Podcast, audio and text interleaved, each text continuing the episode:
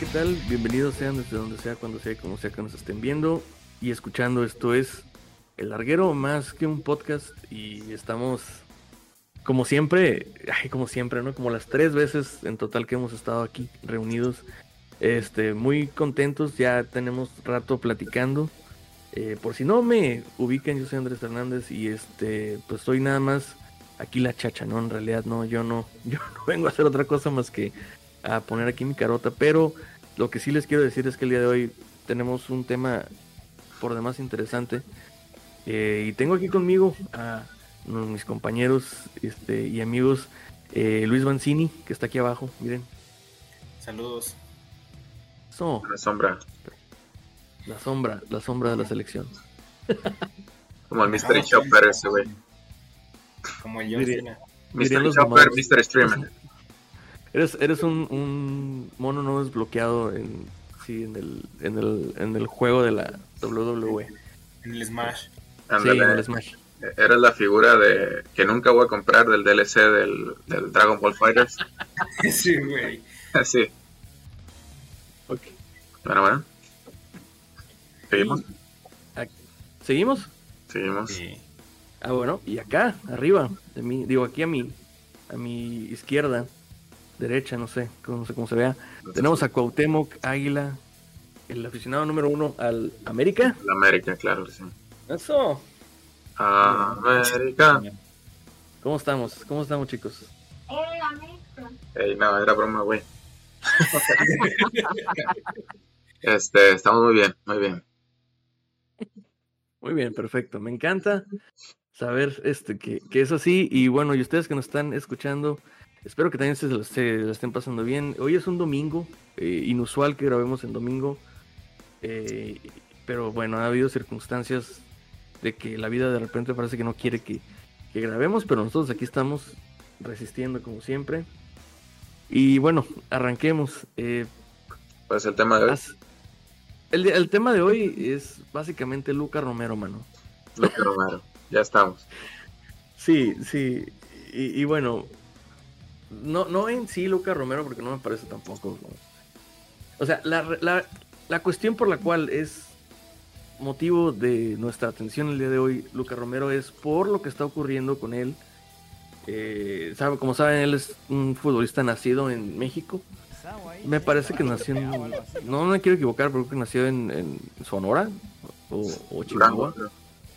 Es de Durango, bueno, es de Durango. Actualmente juega en la Lazio, en la Lazio, este, con los nazis, pero originalmente es canterano de el Mallorca, ¿no? Me parece. Este, no sé si de, de Cecifood se fue a, al Mallorca o por qué termina en Mallorca, no sé la verdad. Pero vamos, este, sí, sí, sí, tengo entendido que fue, que fue muy niño, ¿no? a, no era ni siquiera categoría juvenil, era, era, era un niño, me parece, cuando, cuando hace el cambio de, país. Y todos pensábamos que iba a jugar para México, ¿no? En algún punto. O sea, como que la idea, la idea general era que, él iba a jugar para México. No conozco muy bien por qué, pero me gustaría que ustedes me den detalles. ¿Se acuerdan de esa historia? Eh, es que él, a diferencia de muchos este, jugadores con doble nacionalidad, él sí fue buscado desde muy niño, ¿no? Estamos hablando desde 15 años. Que ni siquiera es grande, güey. Está jugando el. Bueno, jugó el Mundial Sub-20 y tiene 18 años, ¿no? Está muy, muy chico. Ah, y él. O sea, él hace el, cambio. Creo que debuta profesionalmente como a los 15, 16 años. Algo así. En el Mallorca y, luego pasa al Lazio sin ser adulto, ¿no? Pasa a los 17 años. Y este. El punto es que, que a él sí, sí le hizo un seguimiento de parte de la federación que es raro que pase. Y no solo a él, ¿no? Este, también se los mencionaba desde ayer, antier, no recuerdo cuándo, que incluso a su hermano, su hermano que no, o sea, no destaca profesionalmente, pero su hermano era portero y me parece que sí aceptó algún llamado a una selección mexicana de edad como que sub 15 o algo así. Y este, pues se intentó, ¿no? Por ese lado, eh, llamarlo, pero él como que siempre estuvo eh, con la este, bueno, con el convencimiento pues de jugar para, Argentina. Ah, siendo, siendo joven, este, las oportunidades la verdad son muy grandes, aparte que estaba en el extranjero y, ya debutando en, en una en una este competición profesional como era no sé si era segunda o segunda B española pero ya Tal, tal vez no sé muy bien la diferencia, pero, pero sí, me imagino que una es con derecho a ascenso y la otra no.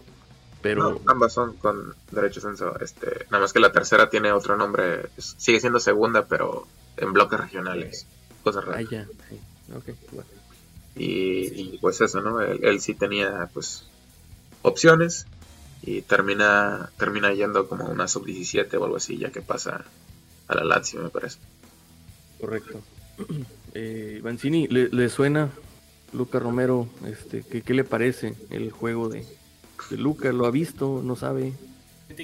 Yo no lo he, yo no he, ahora sí que no he seguido mucho los juegos de la Lazio, ni me llegó a tocar este, seguirlo con el Mallorca, pero desde mi perspectiva, él pues ahora sí que mm, como tal no tie- es- nació en México, en Durango, pero él ni, siqui- ni siquiera crece como tal aquí en México, o sea, él puede que sean muy pocos los años aparte de que sus dos padres son argentinos como quien dice, para mi gusto no se empapó lo suficiente de la cultura y no este, está criado o no tiene ese sentido de pertenencia que a lo mejor lo pudieran tener otros jugadores este, que hayan pasado por, esa misma situación.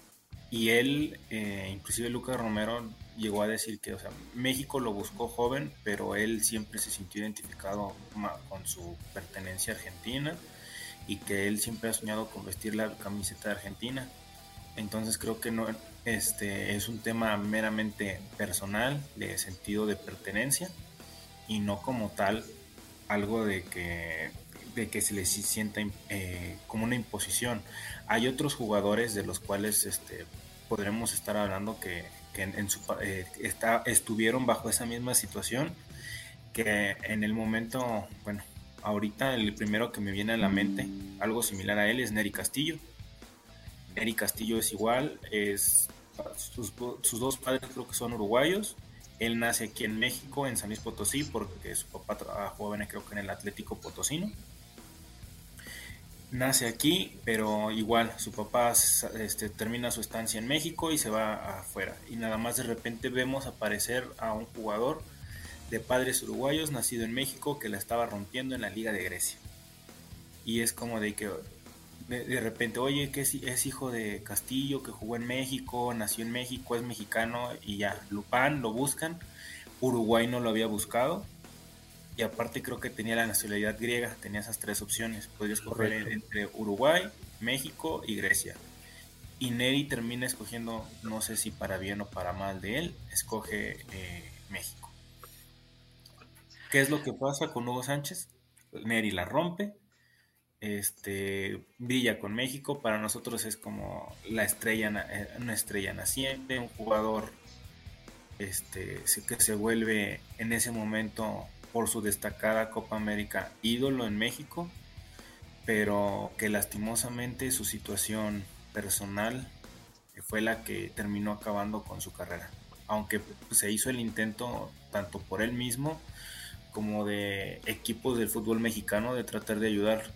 Recuerdo que cuando, se, cuando tuvo problemas allá en, en Europa, creo que cuando estaba entre el City y el Shakhtar, eh, viene a México y estuvo entrenando como tres o cuatro meses con las Chivas. Este, estuvo como prueba, no se queda y termina llegando creo que por ahí al Pachuca. Correcto. Muy bien. Correcto. Sí, eh, eh, sí, me, me, me, me, remontó a una época que no recordaba. Me parece a mí que, bueno, Neri Castillo, él empieza a hacer, a figurar en el Olympiacos eh, posterior a la Euro que gana, que gana que gana Grecia. Que gana Grecia. Entonces, si en algún momento se, se, dijo, bueno, tal vez del lado europeo le pudo haber ido mejor. Eh, a lo mejor no tanto. No, no sé. Me parece a mí como que difícil de, de, decirlo. Porque estaba de alguna manera muy morro todavía para conformar parte de esa delegación que sale campeona de Europa. Entonces, Después de ahí, Grecia no pasó nada con Grecia, incluso todo lo contrario. Se vino una debacle que, que hasta el momento continúa y sigue sin haber nada interesante en la selección griega.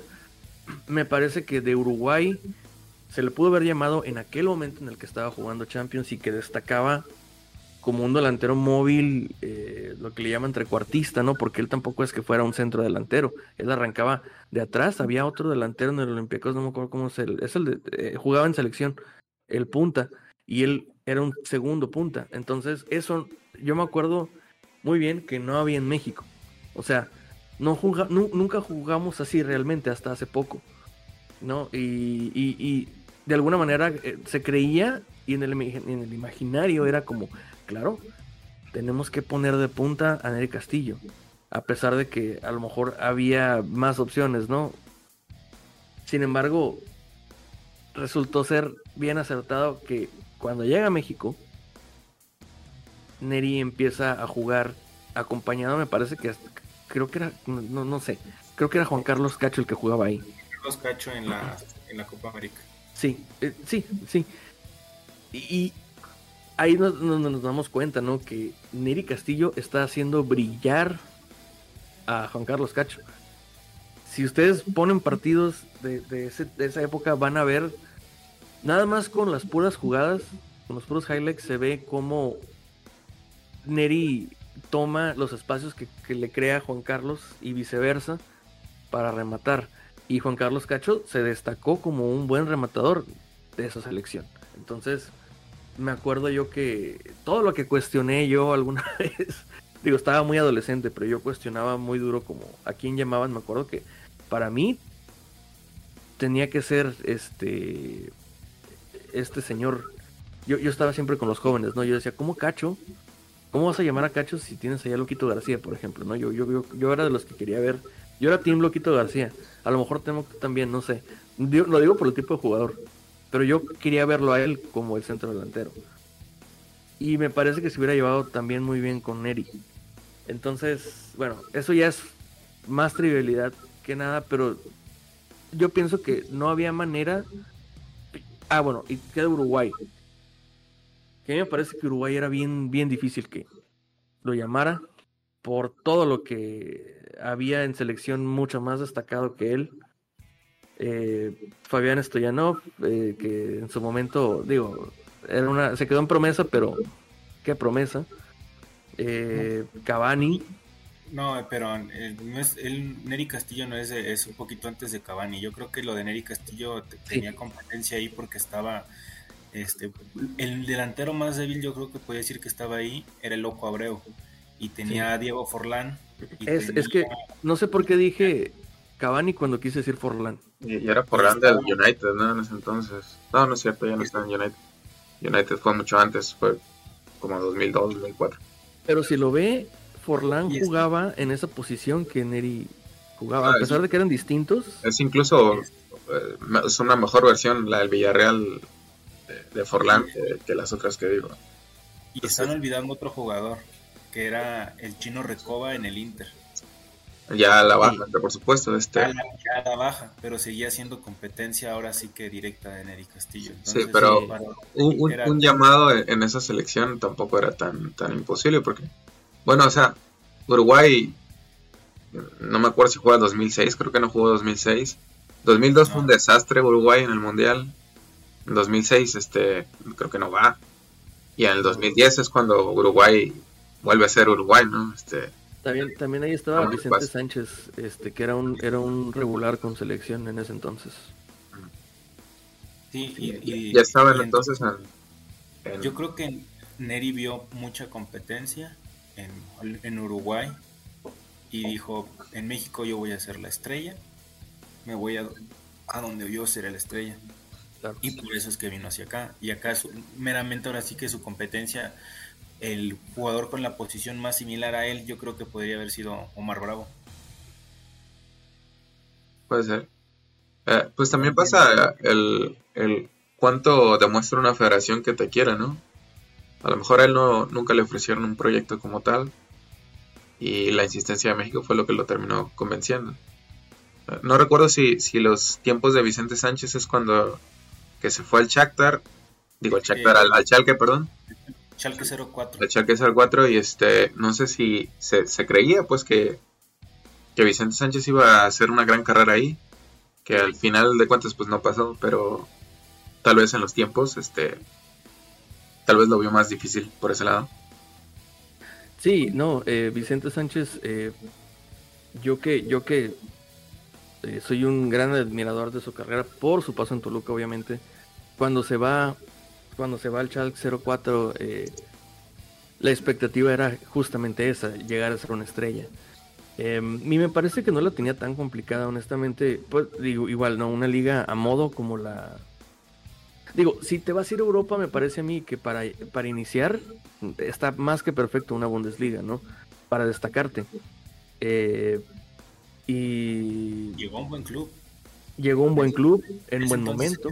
El Schalke era un buen club no es ahorita que, pelea descenso, pero en aquel entonces siempre peleaba los primeros puestos. Creo que inclusive hasta le decían el subcampeón, eh, que porque siempre quedaba subcampeón. Era un equipazo en Champions, la verdad. Eh, sí, era, era, estaba en Champions y normalmente acababa en Europa en, la, eh, en las rondas, o sea, después de perder. Ya ve que ahí, ahí cuando empezó a, hacerse como el vertedero de, bueno, todos los, los, los mejores perdedores van a Europa ahí le tocó eso.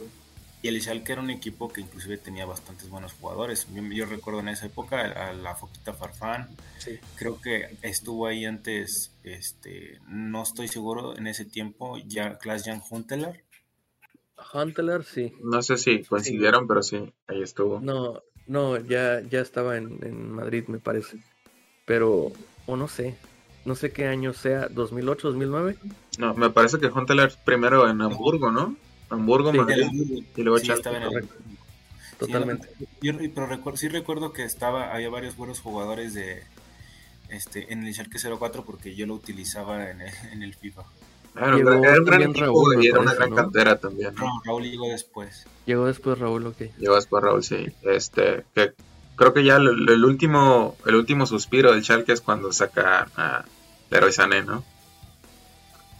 Sí, esa generación de Goretzka, Sané y Neuer. El último suspiro, me, gustó la la, la, del concepto. Eh, sí, y bueno, eh, se esperaba desde luego, se esperaba que, Vicente Sánchez fuera la estrella. Eh, la expectativa era esa, por tanto, y, y, era muy, muy plausible, no era muy, era muy seguro que iba a pasar. Eh, lamentablemente para Vicente no ocurre así.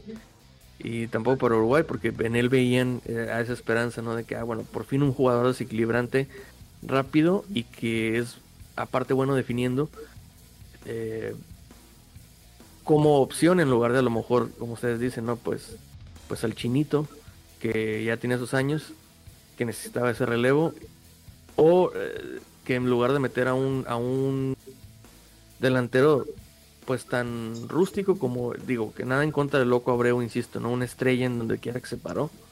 Un jugador muy diferente. Pero pues yo creo que es, difícilmente es primera opción de, un seleccionador nacional uruguayo, ¿no? Digo, continúa eh, siendo un referente él, pero sí, evidentemente es, un jugador de, de, América, ¿no? O sea, de, de ese continente, ¿no? Sí, sí, sí, totalmente. Pero pues igual, ¿no? Eh, por eso era tan importante que Vicente destacara y eso mismo orilla, me parece a mí a Neri, a decir, no, pues mi mejor opción definitivamente es México. Siempre va al Mundial. Me parece a mí que él se vio en el Mundial. Este... Em, tiene roces con, con, con, Mebol. Y pues ya, con CACAF, pues me lo trago, ¿no? O sea, ni modo, ¿no? Socket y, y seguimos. Pero ¿Cómo quedó esa Copa, esa Copa Oro donde participa al principio? No, es que él no participa en esa Copa, él va directamente a Copa América, me parece. No, él fue a Copa Oro. ¿Neri? Sí, a ver. bueno. Fue en la 2000, 2007, ¿no? No me acuerdo qué pasa con México. Si pierden la final. Me parece a mí que yo no, recuerdo haber ganado Copa Oro, ¿no? México, México creo que queda, pierde la semifinal y gana en tercer lugar. Ah, este, creo que se lo gana Uruguay. Eh, la final es ah. Argentina-Brasil. No, sí, en Copa América sí, en Copa América. De hecho, eso la, la fase de grupo es impresionante, ¿no?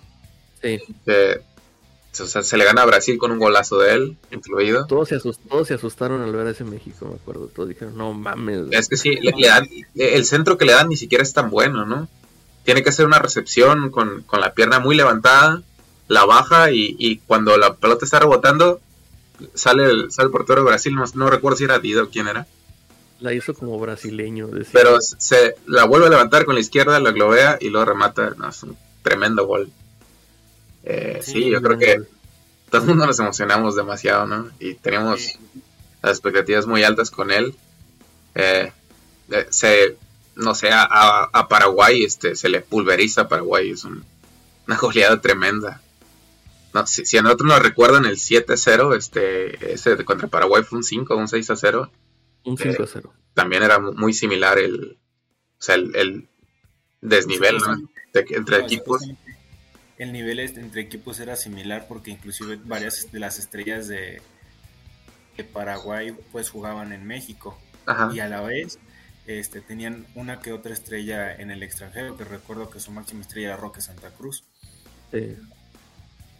Estaba, estaba, eran vacas, bueno, todavía no, no, no, no creo Ellos que sufren una expulsión por ahí del 2 a 0, me parece. Y eso también ya condiciona mucho a su equipo, ¿no? Eh, pero bueno, se, pierde la semifinal contra Argentina, ¿no? Ahí sí, nos pegaron un baile, como 3 a 0 o algo así. Ahí es donde Colochini rasguña a Ramoncito Morales, ¿se acuerdan? No, ese es en las confederaciones. Sí, los ah. México. Pero, eh, eh, llevaban varias varios enfrentamientos esos dos. Sí, no, en este partido inclusive Messi anota un golazo, ¿no? De, de Vaselina Osvaldo Sánchez. Ah, que, eso es lo curioso, ¿no? Que, que, Ochoa le tocaba ser el portero porque rotaban un, día, un partido sí, un partido no. Y fue Osvaldo donde al parecer él hizo berrinche a, Hugo Sánchez y volvió a repetir él el partido de cuartos a semis y ya lo termina jugando él, ya no lo juega Ochoa. Y bueno, es, lo que, es lo que se hablaba en la prensa, que, que Osvaldo Sánchez hizo un, pues un berrinche ahí en selección, lo terminan poniendo a él y pues nos golean. Que tampoco él tiene la culpa en los goles, no, pero queda como algo curioso. Y, sí, y se lo recuerdan seguido, de hecho, es como... sí, y, al, y, en, y en el partido por el tercer y cuarto lugar, curiosamente, toca Uruguay, ¿no? Toca Uruguay. Nada más para recordarles ahí este lo de lo que dijimos de Vicente Sánchez. Este, en ese equipo estaban Neuer, Farman, Cowides, que fue campeón, Carlos Zambrano, el peruano, Joel Matip, que ahorita está en Liverpool, Matip. Rafinha. Ah, Rafinha, que era un tremendo lateral. Iván Rakitic. Uf. Puro, pura, pura estrellita. Jalil Altintop, C. Roberto. Uf, C. Roberto. Sí, medio campo, ¿eh? Calda Samoa y el mejor jugador panameño de la historia, Kevin Curangi. Kevin Un día tenemos, un día tenemos que hacerle un episodio a C. Roberto. Vaya, destacado mediocampista extremo, hasta delantero centro, infravaloradísimo. No, hombre, C. Roberto jugó de todo. Se, haciendo con atención. Tremendo, ¿eh? Con un físico muy cabrón en, a sus cuarenta y tantos años, jugando en Brasil. Sí. Que ya quisiera Ronaldo, ¿no? O sea, Ronaldo Nazario, ya quisiera ese físico. ¿Cómo, cómo, ajá, cómo el, cómo el gordito no fue el que se puso así de mamado, no? Chingado. Yo creo que Ronaldo no se arrepiente nada en su vida. Este no. Claro que no. claro que no. Bueno, este, eso pasó. Bueno, hablando, regresando un poquito esto de la elección de la nacionalidad. Este, yo creo que no estábamos acostumbrados a lo mejor que algún jugador que pudiera destacar en el extranjero, que pudiera ser nacido en México, eh, le dijera que no a la selección mexicana para que es porque su primera opción era este, en otro país. Y no sé, el ejemplo ahorita, otro ejemplo que me viene ahorita a la mente, este, similar, que sí aceptó jugar ahora sí que para México, pero aquí, bueno, aquí ya cambia, eh, pero es bastante similar, pudieran ser los hermanos Dos Santos. Que los hermanos dos Santos, este, a pesar de que en aquel entonces, que cuando tenían 2005, tenían 17 años, ellos toda su vida la habían tenido en México, se acostumbraron a todo en México, que se criaron en México, se formaron en México y se acabaron yendo por su gran talento al Barcelona. Sí, pero se fueron como a los, como los 14, ¿no? 14, 15 años. Sí, pero ¿estás de acuerdo en que los mismos dos santos dicen que ellos son más regios que la carne asada? Sí, claro. Entonces, ellos son otro ejemplo, a lo mejor, de una elección de que, que desde joven ellos no veían como, como a Brasil como su patria. Bueno, para representar en, un, en un deportivamente hablando. Ellos este, siempre eligieron o tuvieron la, la visión hacia México. Inclusive los todavía después de que destacaron cuando eran jóvenes, ahorita por ahí el América seguía padeciendo de uno de ellos. Sí, padeciendo. Digo, padeciendo porque pues, según ellos lo padecieron. Que es raro porque inclusive fue de los jugadores con mejores números en esa posición de mediocampista. Sí. El, Los Santos Mayor, ¿recuerdan que jugó en Socio Águila? No, no me acordaba de eso. era, se decía que era muy malo, yo la verdad nunca lo vi jugar. Eh, yo, yo tampoco, solo sé que, que para todos lados se lo llevan, o sea, tanto Jonah, digo, que, que Jonah y, y, yo siempre tratan de estar juntos, eso no es un secreto, eh, pero también sé que se lo llevan al, al, hermano más grande, ¿no? A este que dice usted que, que estuvo en Socio Águila, yo, pues sí, lo, lo he visto lo he visto este también eh, en fotos con él, con ellos, sí. Pero no sé, no sabía ni siquiera que era futbolista, o sea, lo supe hace muy poco. Eh, se llama Eder, pero no estoy muy seguro. O lo intentó. Sí, eh, los dos santos tal vez. Eh, sí, no son el mejor ejemplo porque, porque no se sabe si alguna vez hubo interés de parte de Brasil. Creo que no. O sea, a pesar de que estuvo Gio en el Barcelona, creo que ni siquiera lo intentaron.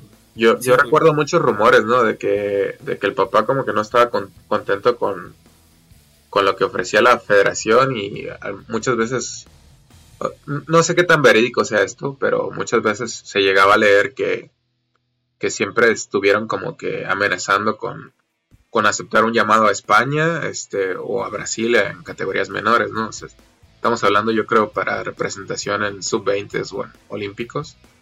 Sí. Y así. Y, y, o sea, no era tan, no era tan increíble por, porque, o sea, eran dos jugadores que estaban en, la masía, ¿no? Y, y este, bueno, debutan como a los 17 años, 18 años. Eh, Giovanni. Gio era el nuevo, el nuevo Ronaldinho. El nuevo Ronaldinho, siempre la comparación. El nuevo Ronaldinho. Sí, entonces tan increíble no suena. No, pero pues si te decían el nuevo Ronaldinho en la prensa catalana, obviamente que ibas a retumbar en todo el mundo. ¿De dónde salió el nuevo Ronaldinho? No, pues es que es un... Porque inclusive nos tildaban de que en, los partidos que jugaba México contra otras selecciones decían el brasileño y el brasileño y el... No se diga los argentinos. Era, y, y es que el brasileño que juega para México, o sea, el, el vato pues es mexicano, su mamá es mexicana, creo, y, nació en Monterrey. Pero el hecho de que su papá fuera brasileño, pues, y las características físicas de su regate, este, siempre con el balón pegado al pie. Entonces eso, es lo, era, eso era lo que siempre le decían de que el brasileño que jugaba para México. Correcto. Yo no sé, eh, por ejemplo, sí, yo pienso que, es aventurado decirlo, pero me parece a mí que Gio tal vez hubiera alcanzado eh, a entrar en ese Brasil en el que sí, que, el mundial fue Ronaldo Nazario. tal vez, tal vez, no sé, se antoja muy difícil, pero quién sabe, ¿no? Eso sería el de 2010, ¿no? No, ese no creo que, que hubiera ido, pero a lo mejor, yo que sé, pues al, mismo Londres 2012 a lo mejor pudo haber jugado con, con la selección olímpica, que de hecho nos la pelaron en esa final. Cabe mencionar. Cabe mencionar. ahí. Sí. sí, de hecho tuvo un buen, un buen torneo y de hecho ahí ya estaba jugando creo que en el Villarreal. Jugaba en el Villarreal. Puede ser Villarreal o Racing. El Racing, creo que era el Racing. Mallorca, ¿no? Creo que también jugó ahí. Entonces, este, creo que estaba jugando en, España, en alguno de esos equipos, y logra, la federación logra que presten a Gio para este, ese torneo. Y creo que de ahí, sí, De hecho, de ahí lo venden al Villarreal y es donde para mí tiene su mejor momento, que son sus dos mejores temporadas en toda su carrera con el Villarreal. Eh, Cierto, ¿no? A, Chicharo también lo querían llevar y ahí sí no lo soltó ni a madrazos el, United. ¿No? Sí, igual directo de Europa. Sí, o sea, cuando hay que reconocer a la federación hay que reconocerle, ¿no? Este, A veces hacen cosas bien, a veces. Y bueno, volviendo a, estos ejemplos, por este, ahora un ejemplo completamente diferente en donde haga, escogen a, a otra selección, pues hay estos jugadores ahora sí que ni siquiera les ni siquiera nosotros este, nos llamaron la atención, que no sé si por ahí lo recuerden, creo que sigue activo este jugador, este es creo que panameño. sí, Norce, ¿no? Roberto Norce. Exactamente, Roberto Norce. Él era, él es nacido en México, de padre panameño, su mamá mexicana pero nunca llamó la atención porque, para que fuese el centro delantero de la selección mexicana y acaba eligiendo como tal a un país diferente. Y como no, o sea, esto no es algo nuevo, sino ya había pasado, pero como eran jugadores que a lo mejor no, no estaban como en el radar. En este caso sí, sí, estaba en el radar. Este, bueno, Roberto Nurse no estaba en el radar, Lucas Romero sí por lo mismo del nivel de ambos jugadores. Y ahorita Nurse ahora sí que se ha cansado de anotar goles en las ligas este, de ascenso y en y ahorita creo que sí, ya seguía activo hace poco, creo que jugaba en el Mineros de Zacatecas. Sí, sí, de hecho es el último equipo en el que lo recuerdo, en Mineros. Después de, tantos años. Y Nurse, este, ahora sí que pudo, pudo haber tenido a lo mejor un, un llamado en aquellos años de desesperación en donde había se prefirió nacionalizar a jugadores que, terminaron eligiendo inclusive a México sobre, sobre su país, pero que sabía, ellos perfectamente sabían que para su país no tenían ahora sí que opción, que es el caso de, los argentinos que, se nacionalizaron mexicanos. Se, eh, es que no, es, es un rollo de nivel, definitivamente es que también era muy difícil para, para alguien como Nurse. Me acuerdo, no puedo evitar acordarme del estúpido de, Aldo Farías diciendo el enfermero del gol y puras idioteces. Sí, o sea, cuando como que le aburría narrar ascenso y, y, hacía ese tipo de comentarios. Pero sí, e, este, era muy difícil para él destacarse en México por la competencia que tenía y aparte de que nunca nadie confió en él para ser un centro delantero eh, de primera, a pesar de que sí estuvo en equipos de primera. Eh, me acuerdo que estuvo en Dorados, en Puebla.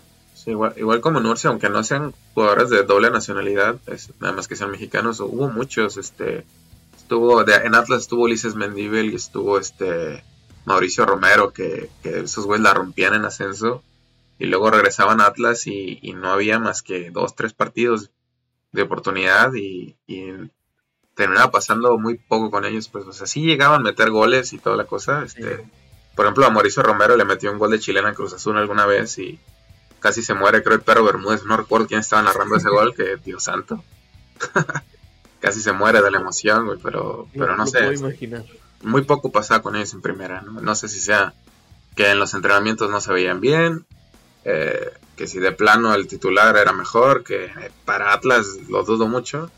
Eh, estamos hablando del Atlas de antes de 2010. Pre, post, 2006, que era un, era un asco, ¿no? De ese equipo. Y no había nada en la delantera, no había nada, imagínate, y, terminaba siendo tercera opción, ¿no?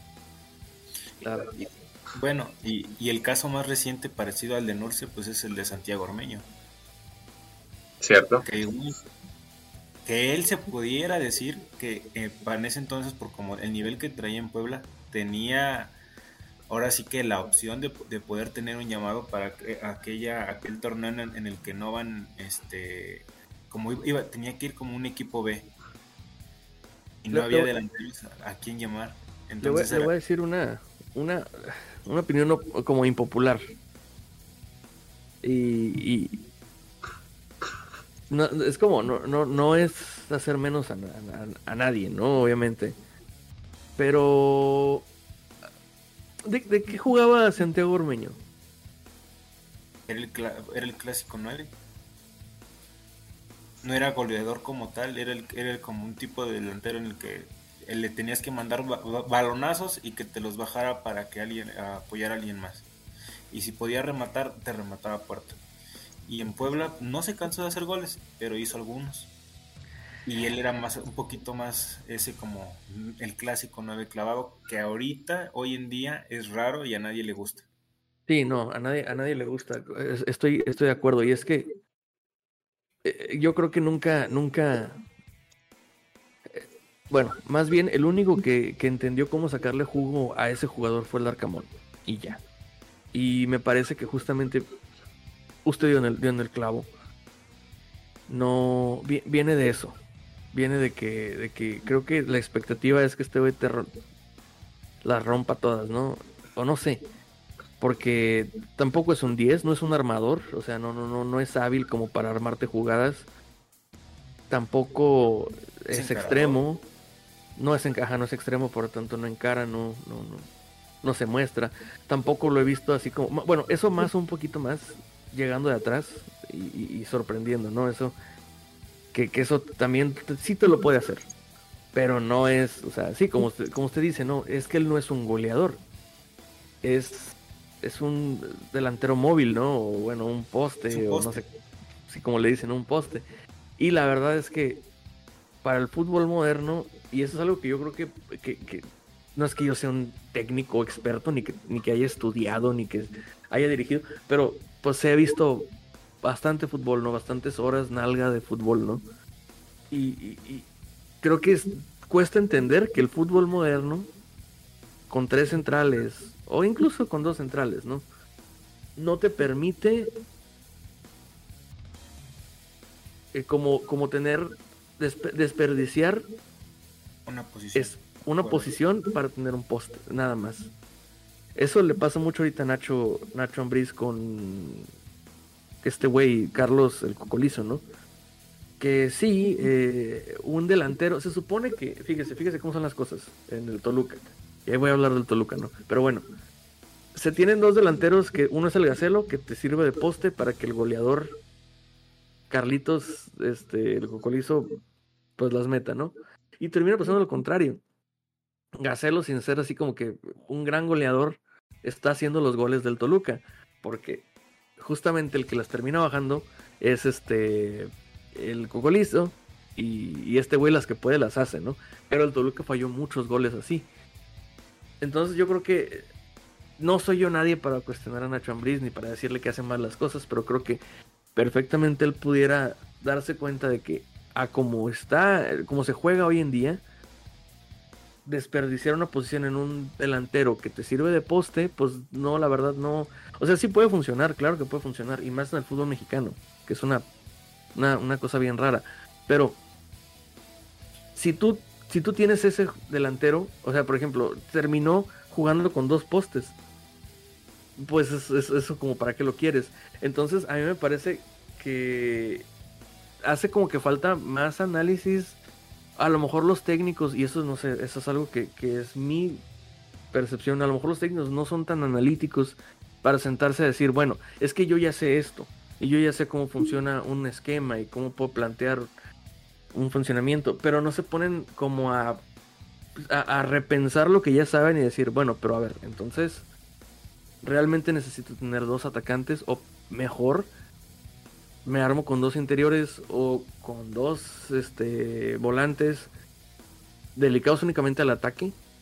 O sea, a, cumplir esa función de poste porque lo pueden hacer, pero también llegar de atrás a sorprender. Pero, o sea, como que ya la, la polivalencia es algo a lo que más le, deberías de tirar más porque se complicó mucho el juego defensivo. Es decir, ya ahorita necesitas echar mano de más de mediocampistas que tengan regreso y laterales ni se diga, ¿no? Que regresen y, marquen bien, no nada más que suban, que preocupen, sino todo eso ha hecho que esa posición, la verdad, la desperdicies.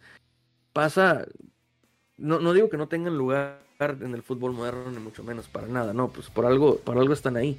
Pero cada vez es, es menos frecuente que existan ese tipo de delanteros. Y, siento yo que muchas veces el, técnico mexicano, y voy a poner un muy buen ejemplo y no me dejará mentir, Bucetich es así. Bucetich juega mucho a que alguien la baje o la peine y de eso, sí. o sea, y ejemplos nos podemos ir así con cada equipo.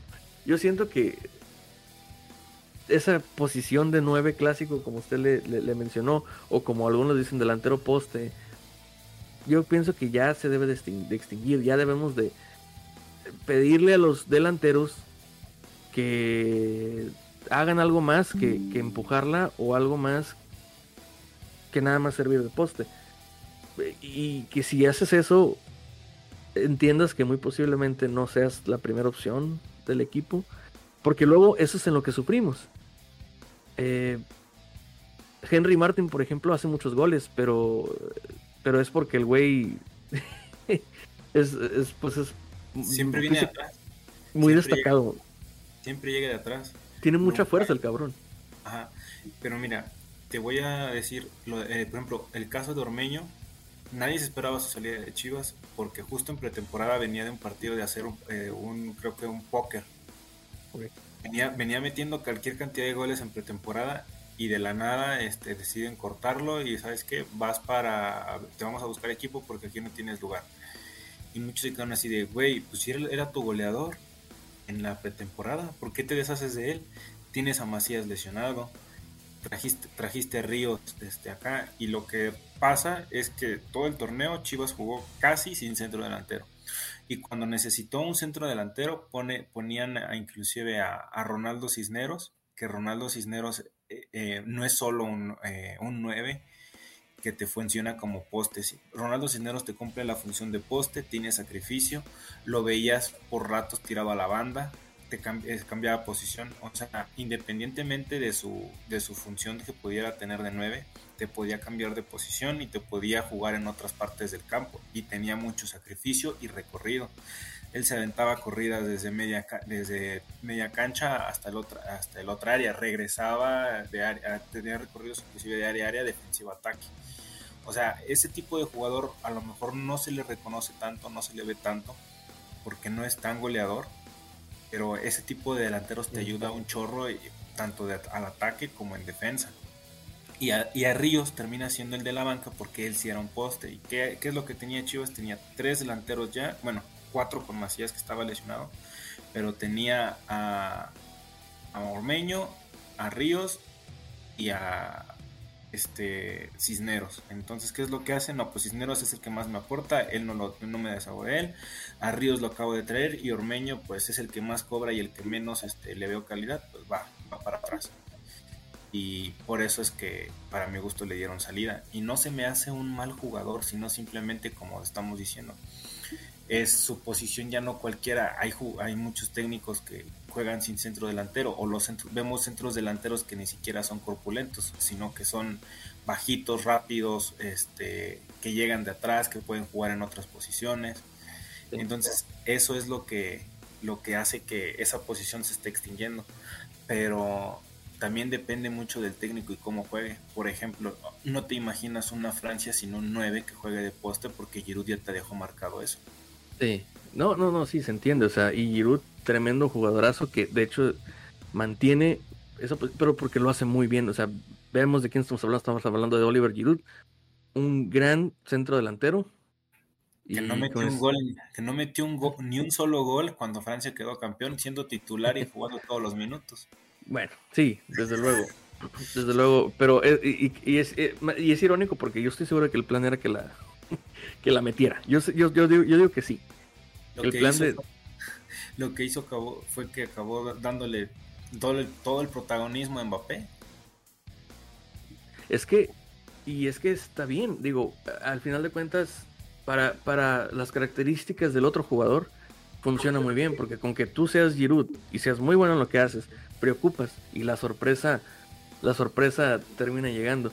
Yo, de hecho, ese Chivas que usted está diciendo, se me hace que yo, yo creo que yo sí le hubiera podido encontrar este acomodó a Ormeño, digamos, este Ormeño Vega Saldívar, o sea, yo, yo creo que sí hubiera podido hacer un tridente que incluso ya se me antoja como para que de repente intercambien posiciones y sea uno diferente cada vez el que, el que sorprenda. Que creo que es al final de cuentas eso termina pasando, pero con el pocho. Y, se vuelve muy defensivo Chivas, que yo creo que al final eso es lo que le pasó. O sea, justamente el pecado de Chivas lo termina pagando en penitencia en la final, en la que acaba de pasar. Que queríamos no hablar de ese tema, por cierto, pero, pero ya, ya lo, ya lo traje. Y es eso, o sea, yo creo que si hubiera estado Ormeño, perfectamente hubiera sido más rentable hacer una modificación en ese último partido, por ejemplo, dejar, y, no, obviamente no sacar a Vega, es lo que yo hubiera, me hubiera imaginado. No sacar a Vega, mantener a Ormeño y, en medio mi, delantero. Y los tres sorprenden, los tres no son típicos nueve, los tres... La bronca, fue, que sacó, la bronca fue que sacó al 9 tenía de nueve a Ronaldo Cisneros, se queda sin centro delantero y, empieza a poner a Guzmán. Dije, dije, Sal, dije Saldívar cuando quise decir Cisneros. Perdón. Si no, Cisneros, sale Cisneros de cambio y te quedas sin centro delantero, empieza Guzmán ahí, pero Guzmán por inercia juega más abajo. Pues claro. sí, sí, es que. Pareciera, que se tiró atrás. Cuando en realidad... Yo diría que no, no minimice tanto la labor del poste, ¿no? O sea, Atlas fue bicampeón jugando con un poste. Un poste, sí. Este, o sea, que, o sea, Porsche sí tiene un nivel alto para lo que te ofrece la liga, pero eh, no mete tantos goles, si somos tan honestos. Este, no. Está metiendo 5, máximo 7 por torneo. Es una cantidad baja. Lo cual, lo cual está bien. Si no te, si no quieres, o sea, si tu objetivo no es que te meta muchos goles. Yo lo que estoy diciendo es que que se entienda que te puede pasar lo que le pasó a Chivas. En el fútbol moderno te puede pasar eso si tienes delanteros de ese tipo. Y si no les pides que hagan algo distinto, o sea, porque, insisto, yo creo que ahorita, y ustedes me lo han dicho incluso, tener dos delanteros es un poco rudimentario. yo estoy de acuerdo que, que, debes de tener, tal vez no pedirle lo mismo a los, a los mismos jugadores, aunque posicionalmente sean ambos centros delanteros, uno puede ser poste, otro puede, otro puede tener más movilidad y ni siquiera tienen que jugar al mismo tiempo en cancha, ¿no? Este, tú como técnico eres quien, quien debe tener las variantes, ¿no? De saber a quién poner y a quién no, cuando enfrentas a quién, ¿no? Y a qué tipo de defensa estás enfrentando. Eh, habrá técnicos que te digan que, que pedirle a un centro delantero salirse del área es, es esencialmente negativo porque donde debe estar él es en el área, porque es donde tiene más probabilidades de meter gol, que estar jugando afuera, que tirarse a la banda. Aunque, no sé, dependiendo del mismo, del mismo contrincante al que te enfrentes, a veces sí le vas a pedir moverse. Tal vez para engañar, tal vez para, para amagar que vas a hacer una jugada, o terminas retrasando el balón hacia el centro, buscando un tiro a larga distancia, no sé. O sea, hay, hay, hay posibilidades muy amplias, ¿no?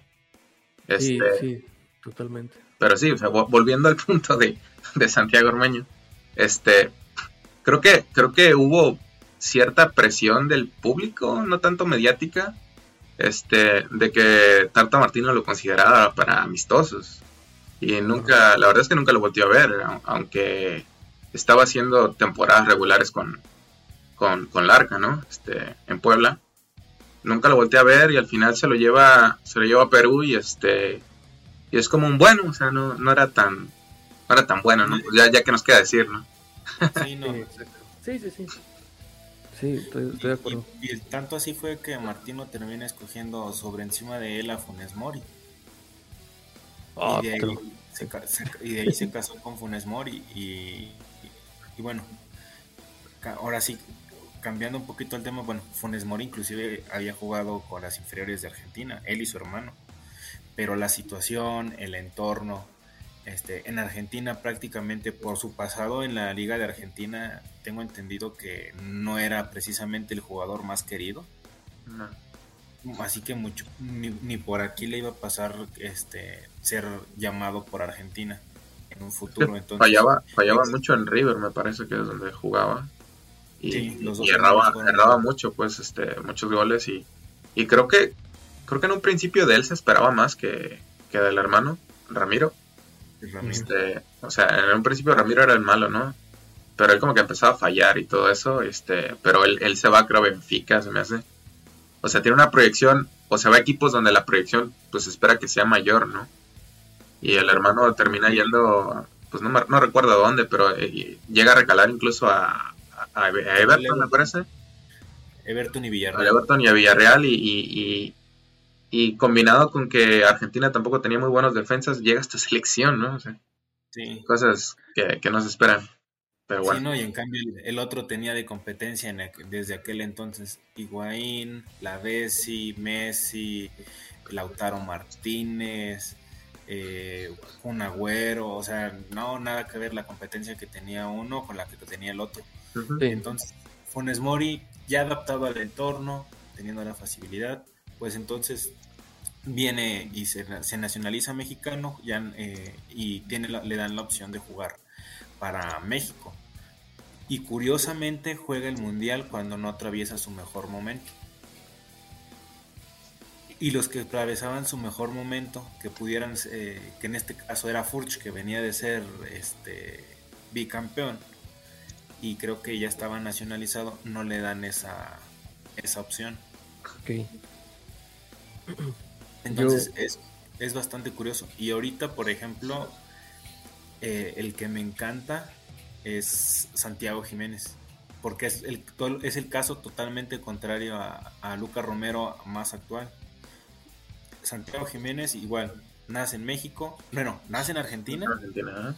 Se viene con su papá, sus papás, ambos sus padres son argentinos y aquí en México se acostumbra y se adapta y se pudiéramos llamarle que se enamora de la cultura del país porque le gusta.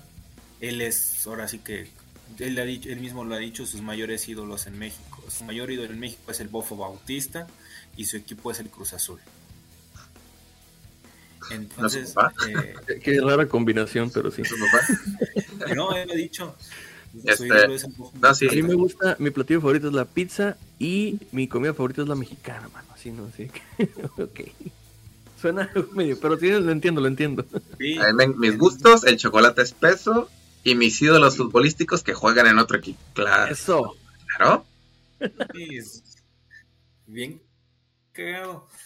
Entonces, el, el, y él se va a otro a, a Holanda al Feyenoord y le, y, le empieza a romper y le empieza a llegar prensa argentina diciéndole, oye, este, ¿te gustaría jugar con Argentina? Y ante un posible llamado a una selección juvenil, y él claramente, no, yo soy mexicano.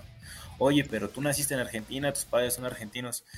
Pues sí, pero yo me hice, crecí y me siento mexicano. Yo no, no me siento este, como tal, como, para representar a, Argentina. Yo quiero representar a México. Y lo ha dicho desde morrito. Sí. es que piensa que, a él se le pegó el acento como tal? ¿O, que, intenta hacerlo? se la pasa hablando como eh, es como bueno hablando de acento se me figura mucho ahorita Guiñac que el güey ya empieza ya habla como pinche norteño como con el acento de allá. Aunque ese güey sí hablaba español no creo que su jefe habla español. Sí sí, sí familia español. se acuerdan disculpen que me regrese tanto pero se acuerdan de o les suena el nombre Dylan Nicoletti a ustedes sí el portero mexicano del 2000 ¿qué fue? ¿11? 11, sí, era el portero suplente, ¿no? Porque, ah, dato curioso, el portero titular era mexicoamericano, nacido en, nacido en Dallas, creo. Eh, con un, acento, su acento era, o sea, yo creo que él habla, o sea, habla perfecto inglés, obviamente, ¿no? Pero habla más inglés en su vida diaria, con sus padres, con su familia, yo creo que habla más inglés ahí que español. Entonces le costaba un poquito el español. Y Dylan, Dylan este, cuando lo escuchabas hablar, hablaba como mexicano, pero de repente tenía, por ejemplo, el, pronunciar la Y o la, o la L, ahí sí se, le salía el sh, así no. Pues para decir yo, sí se le salía el show. El show, pero todo lo demás, la acentuación sí, sí la hacía como que lo más o lo más neutro que pudiera, ¿no? Ya el otro día, este, hace como unas dos, tres semanas, dije, ay, ¿qué pasó con, con este güey? Me puse a buscar y, y no, él, él, él, en Argentina sí habla bien, este, o sea, habla como, como le sale, ¿no? Este, como, como argentino, ¿no? Como otro argentino más. Y él estuvo aquí en Tijuana, ¿no? Y en Tijuana todavía este, intentaba hacer el, acento lo más neutro posible, ¿no? Eh, eh, es un poco extraño, ¿no? Pensarlo, ¿no? Eh, tener, tener que hacer acento neutro. Digo, no, no habría ningún problema si él que hable como se sienta más cómodo, ¿no? Sí. Sí, claro. Y ahorita, por ejemplo, el otro caso actual, se puede decir que, que ahorita está entrenando inclusive con la selección que va a ir a Toulon, creo es el de Luca, eh, Luca Martínez Dupuy, que juega ah, en Rosario Central. Sí. Y este, de hecho, se, lo han considerado anteriormente, pero se, se, había lesionado. Y él, desde que estaba, o sea, desde que se empezó, él siempre le han preguntado que, oye, y Argentina, y Argentina, y él, que, no, pues es que a mí me gustaría representar a México. Yo nací en México, soy mexicano. Ahí nomás. Eh, eh, él es el mismo caso que Luca Romero, ¿no? Ambos, ambos padres son, son argentinos. Nace aquí porque su papá jugaba en, no sé si en ascenso, la verdad no, no, recuerdo a, este, a, su, a su papá como tal, como jugador. Eh, pero él pues sí, también es que no sé si cómo le ofreció el proyecto a la federación, ¿no? Desde, desde muy chico él juega en, selecciones menores, ¿no? Mismo caso de su compañero en, selección ahorita mismo, que es este Benjamín Galdamés. Él, ah, es, él, es, él es chileno mexicano, tiene doble nacionalidad. Y este, él, él acepta llamadas de, de ambos, de ambas selecciones, ¿eh? Nada, solo que creo que no ha jugado un mundial. Iba a jugar el mundial sub-20, pero, pero no, creo que ese fue, fue el, el, de la pandemia el que se suspendió. el que se Jugó, pre, jugó un premundial, creo, con México. jugó el premundial pero se suspendió por la pandemia y ya no, no representó, no tiene que hacer one time switch ni nada, porque no ha jugado ningún mundial, pero él sí acepta llamados de Chile, acepta llamados de México, y pues está muy cool, ¿no? Que te, te quieran ambas selecciones y puedas ir a jugar a... a llevaron un amistoso, ¿no? Tata es, el, es el talachero de las elecciones, ¿no? Es como que sí, sí, sí, ahorita me pongo la, chilena y luego me pongo la mexicana, no pasa nada. Es como... el, el, hermano creo que juega con Johan Vázquez por ahí, creo. ¿En serio? El, el hermano es solo chileno, ¿no? No tiene nacionalidad mexicana. él, él, él, solo es chileno. Entonces, jugaba, jugaba en Vélez, no sé qué pasó con él. No, creo que por ahí andaba en Italia. ¿Se fue a Italia? órale. Sí, jugaba en Vélez Arques, en, en Argentina jugaba. Sí, recuerdo haberlo visto por ahí en este en, en alguna plantilla, no sé si en el Cremonese o con Johan o algo así. Órale. Bueno, a, mí me parece que, que esos dos, bueno, lo que yo tengo entendido es que tanto el, el, el México chileno y el México argentino, ambos, hasta el, la, hasta el momento parece que van por México, ¿no? es Pablo, Pablo Galdames. Sí, Galdames y Dupuy, ¿no? Son, los, los, dos van por México, ¿no? Según yo. No, este Pablo Galdames, él, él solo, solo representa a Chile. Solo puede representar a Chile. Él no tiene doble de nacionalidad. No, no, pero, ah, me Dupuy, a, dices tú. su hermano. Dupuy sí, Dupuy, Martínez Dupuy, Luca Martínez Dupuy sí, sí ha, ha declarado que, que, prefiere a México. Okay. Igual y a lo mejor sí lo veo muy imposible, ¿no? Este, ahora sí que llegar a la selección argentina. Ah, de hecho, como dice, como he dicho, Wancina había empezado muy bien él su carrera, nada más que le llega una lesión de una lesión larga, ¿no? Estamos hablando de ocho meses sin jugar, ¿no? Imagínate eso en, Argentina, eh, como que no te esperan, ¿no? no, y de, hecho es para él ha sido bueno que regresó y de a poco, pero ha hecho goles. Inclusive ha sonado para que, de, que varios equipos se lo hayan traído, se lo quieran traer para México. De entre ellos los de, creo que por ahí se ha sonado Tijuana, Pachuca y el y Atlético de San Luis son los que han sonado que pudieran traer de regreso a Luca Martínez. Y yo aún, honestamente, para mí sí sería un brinco a lo mejor de, calidad pasar de, la Liga de Argentina este, en un rol este, primario, secundario, a un, aquí a México. Y más porque serían jugadores que no te ocuparían a lo mejor un cupo de extranjero. ¿Ya cuenta como formar México si es mexicano? ¿De nacimiento? ¿Quién? La vez que la es que nuestra liga tiene, tiene reglas muy extrañas. No, pero la formación. Salcido jugó como. Salcido llegó a jugar como extranjero. Salcedo, ¿no? Salcido. Carlos Salcido. Porque, porque debutó después de la edad y aparecía como no formado en México. ¿Carlos Salcido de Ocotlán? Carlos Salcido. Ah. Es que sí, él debuta como a los 21 o 22 años. Por la, porque no había jugado en, este, a cierta edad, o sea, no, te, no, ¿cómo te lo diré? Tenía que haber debutado o jugado antes de cierto año para poder contar como, entonces jugó un partido creo como jugador mexicano no formado en México, por la edad, no porque no haya nacido en México. Eso yo no tampoco porque no hay México, el, simple hecho de haber eh, debutado grande. Es que no es tanto debutar grande, sino que debes de tener registro como menor de edad. Sí, no había registro de él. En, FMF, ese es el problema. Creo que, creo que a, a, Vaca de Cruz Azul le pasó lo mismo. sí, a, Vaca, a Rafa Vaca sí sabía que...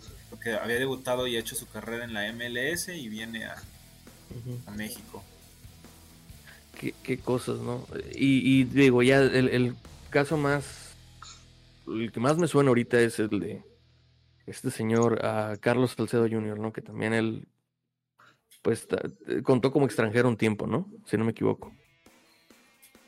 Eh, bueno, como no, como no formado. Él, no recuerdo porque él sí, él es de la cantera de Tigres. O sea, es de, cantera de Tigres, pero estuvo, se tuvo que ir al Real Salt Lake, ¿no? Pero no, la verdad desconozco su, su caso. Este... Sí. Yo, yo, recuerdo el de, bastante el de Salcido porque Salcido inclusive salió a declarar de que cómo es posible de que por haber debutado a los veintitantos años me estén tildando de extranjero según la liga por las normas. Está, está raro, sí, pero bueno. Está bien, eh, eh, nuestro Salcido, ¿no? Que yo lo, yo lo sigo eh, sigue siendo frecuente en mis, en mis once ideales de la selección mexicana. Es, es de los recurrentes, eh. Suplente o titular. Me pues, parece que extraordinario. Es que pues era un jugador que pudieras que podías este, utilizar en tres diferentes posiciones. Entonces, volvemos a, a lo que la, la, misma posición y tus características como futbolista pues te hacen este y esencial o no esencial en un esquema o en un, eh, o en un equipo. O sea, Salcido dijeron, no, pues como lateral ya te volviste lento, te, te llevan, este, regresamos a la central. Y Tuca le encuentra cómodo como contención y se vuelve contención, tanto así que como contención gana la medalla de oro olímpica. Sí, totalmente. Es verdad. Es, correcto, la, la, la, verdad, a mí, a mí me, me, me llama mucho la atención eso. Yo creo que bueno, volviendo al tema de, los, de los jugadores que están regados por allá, hay que, hay que tratar de, pescar a los más posibles. Les voy a decir porque, y, no, no es malinchismo para nada, porque mucha gente, mucha gente tiene la idea de que la liga, la liga belga, por ejemplo, eh, no es más que la mexicana, ¿no? Puede ser, puede ser de alguna manera, pero me parece a mí que ya solo el hecho de y no tanto por la calidad eh, y por el valor, porque mucha gente se rige por el valor de los clubes, o sea, en conjunto de las plantillas. Y dicen, hombre, pues la mexicana es mejor, porque ve que, jugadores tiene Tigres, ¿no? Sí, o sea, la verdad, honestamente, eh, va mucho por ese tema. Pero tú sabes que un jugador formado y que ha jugado y ha tenido roce en una liga como la, la, de Bélgica, tiene mucho mejor nivel que uno que está aquí, ¿no? Eh, medio, creando, tirándole a la oportunidad de poder meterse en una liguilla, que hay muchas oportunidades, pero que el boleto, ahora sí que el boleto sea tuyo, el ganador, ¿no? Como Tigres, por ejemplo. Y, fíjate, tienen un sistema muy similar, en, no muy similar, pero similar de terminar la competición o de, de salir campeón en Bélgica, pero en pro de la competencia, no de lo contrario, no de la oportunidad. Entonces, claro que es mucho mejor que vayan y se formen en una liga, la que me digas, la de Bélgica, la de Suiza, la de, la, de Suecia. Ah, por más que digas, es que no es, no es más que la mexicana. Pues depende de qué le digas más. Yo lo veo más como él está enfocado, o sea, un futbolista allá está mucho más enfocado en ser futbolista que en ser todo lo demás que son aquí. Y solo por eso, sí, y solo por eso me parece que vale la pena ir a buscar a esos futbolistas que estén regados en cualquier parte de Europa y que les interese jugar fútbol, no este subir videos diciendo que si quieres le llamo para decirle cómo hacerte encender tu pasión y la verga, todas esas cosas que hacen que la verdad Nunca lo he dicho tal cual, pero me molestan mucho. O sea, yo la verdad trato de seguir a los menos futbolistas que pueda en redes sociales porque me molesta su contenido. Me hace nada más entender por qué están eh, en otras cosas que no son el fútbol, honestamente. Pero bueno, ahí la dejo nada más. No, pues yo, yo, yo igual que tú, yo veo como que yo veo bueno que se empiecen a interesar los equipos en tratar de buscar jugadores mexicanos, no nada más de aquí, sino de todo el mundo, porque para mí el jugador que tú traigas eh, mexicano formado en otro país te va a traer igual este la lo, lo, que se ve de aquel lado. O sea hay más como más variedad aprenden son diferentes culturas este los, los que vienen de allá para acá aprenden y los que y los que y aparte de aprender enseñan. Y eso, por ejemplo, te, convierte en una, te incrementa la variedad. Y yo creo que por eso este me ha gustado ese nuevo escauteo que está llevando a cabo ahora sí que Fernando Hierro con Chivas. Porque Fernando Hierro está empezando, o sea, te está sacando jugadores que ni siquiera sabías que, este, que existían. Ahorita con este portero que va a llegar, este Oscar Wiley, creo, algo así, desconozco bien su apellido. Pero, por ejemplo, nadie sabía que existía este portero y que era mexicano y que tenía la, nacionalidad mexicana. Entonces, está en el podcast pasado o antepasado estábamos hablando de quién podría ser el portero que de la nada aparezca, va, a aparecer un portero de la nada y les va a terminar ganando el mandado a, todos. Y ahorita, por ejemplo, acabamos de ver un portero, que, se, sacaron de la manga. Sí va a resultar que ser mexicano. Y a lo mejor tú dices, viene de la segunda división de España, no va a traer nada, pero qué tal que nunca sabes de dónde puedes sacar, este, ahora sí que sacar oro de, de donde menos, porque de donde menos te, este, te imaginas, porque así ha pasado con otros jugadores. Claro. Nada más de repente te los traes o los sacas y, y aparecen y se, convierte, se llegan a convertir en figuras. Cota no era Cota hasta que le, en Copa MX Chivas le dio oportunidad y, se, ahorita se convirtió en ya bien grande. selección ya bien grande. Este portero que llega, eh, pues habría que darle la oportunidad y ver qué tal, si funciona, si no funciona, viene con otra mentalidad, otra cultura. Y probablemente yo quiero darle el beneficio de la duda a Hierro porque en los fichajes que ha hecho probablemente es como encuentra lo que hay, es lo que hay y es donde lo que donde hay oportunidad de mejora. Y te lo digo porque hace seis meses eh, se presentó la oportunidad de que pudiera llegar este, este otro portero David Ochoa Chivas también. Y Hierro dijo yo no lo quiero, San Luis dijo yo lo quiero y ahorita San Luis ya salió corrido por este, diferentes cuestiones extra cancha. Ahí, ahí se ve, ¿no? ¿Quién tuvo como que más trabajo de, todo sentido, ¿no? De escauteo. Eh, sí, o sea, Chivas lo está haciendo mucho mejor, me parece. Y, sí, yo la verdad, yo sé, ¿no? Bueno, ustedes, nada más ustedes saben, ¿no? Que, yo tengo, cierto, cierto personaje anti-Chiva, pero pues no es cierto, ¿no? O sea, obviamente... X. Pero bueno, ya, ya fuera de, de mame y todo eso, es que a mí yo soy un gran fan de lo que hizo Chivas estos últimos dos torneos. Eh, me parece que lo de Hierro y, lo de Pauno, pues no mames, o sea, ahí tienes, y qué gran acierto de Amauri, la verdad, darle las llaves de la cocina al mejor chef que pudiste encontrar y salirte a la verga de la cocina para que él haga lo que tiene que hacer ahí. Gran, gran, gran trabajo, yo creo que eso es lo que...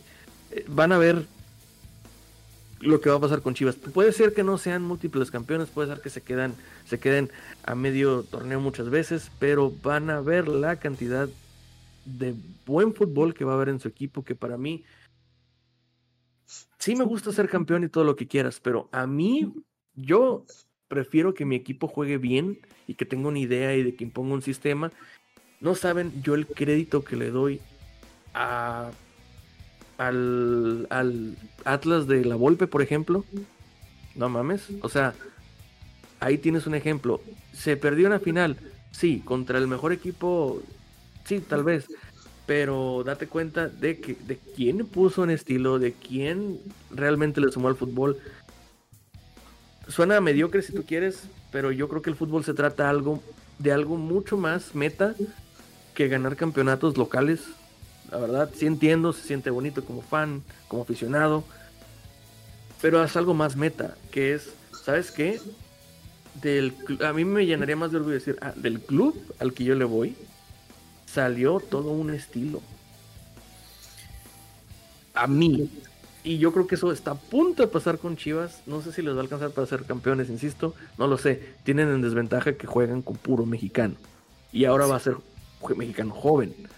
Entonces, doble, doble challenge. no, lo que, dices, Bueno, sí, lo tuvo Sí, no, lo que dices, este, eh, me recuerda esa frase que dicen de que nadie se acuerda del segundo lugar. Pero yo creo que hay segundos lugares que se recuerdan un poquito más que los campeones. Que el de un lado. Del de sí, por ejemplo, yo, por ejemplo, muchos no sé, de, aquella final de, bueno, me voy a ir muy allá, pero casi nadie se acuerda de aquella final de Champions de que le ganó el Bayern al Dortmund. La mayoría se acuerdan de qué jugadores estaban en el Dortmund, que eran, eran las estrellas del Dortmund. Y del Bayern dices, no, pues me acuerdo que estaban, de seguro estaban Robin y Ribery porque eran los de siempre. Y los demás es así como de, bueno, este ya estaba o ya se fue o no sé qué. Pero te, acuerdas que era el Dortmund de Mario Goetze, Marco Royce y Robert Lewandowski. Es, es, de esos segundos lugares o de esos equipos que te generaron tanto un torneo, te generaron tanto fútbol que se volvieron a mi gusto más que el, aquel campeón.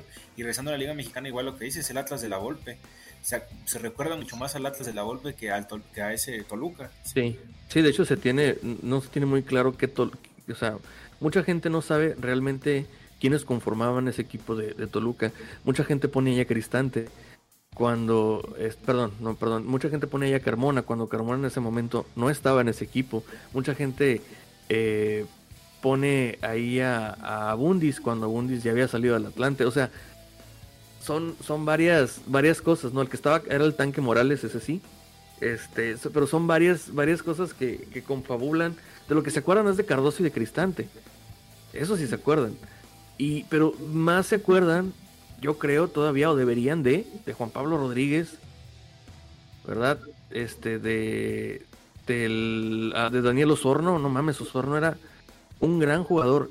Y tengo entendido que el que lo hizo jugar así fue la golpe porque pues él quería ser centro delantero, ¿no? Y termina siendo extremo, porque le dijo, no mames, o sea, tú eres un gran gambeteador, deberías de gambetear, deberías de...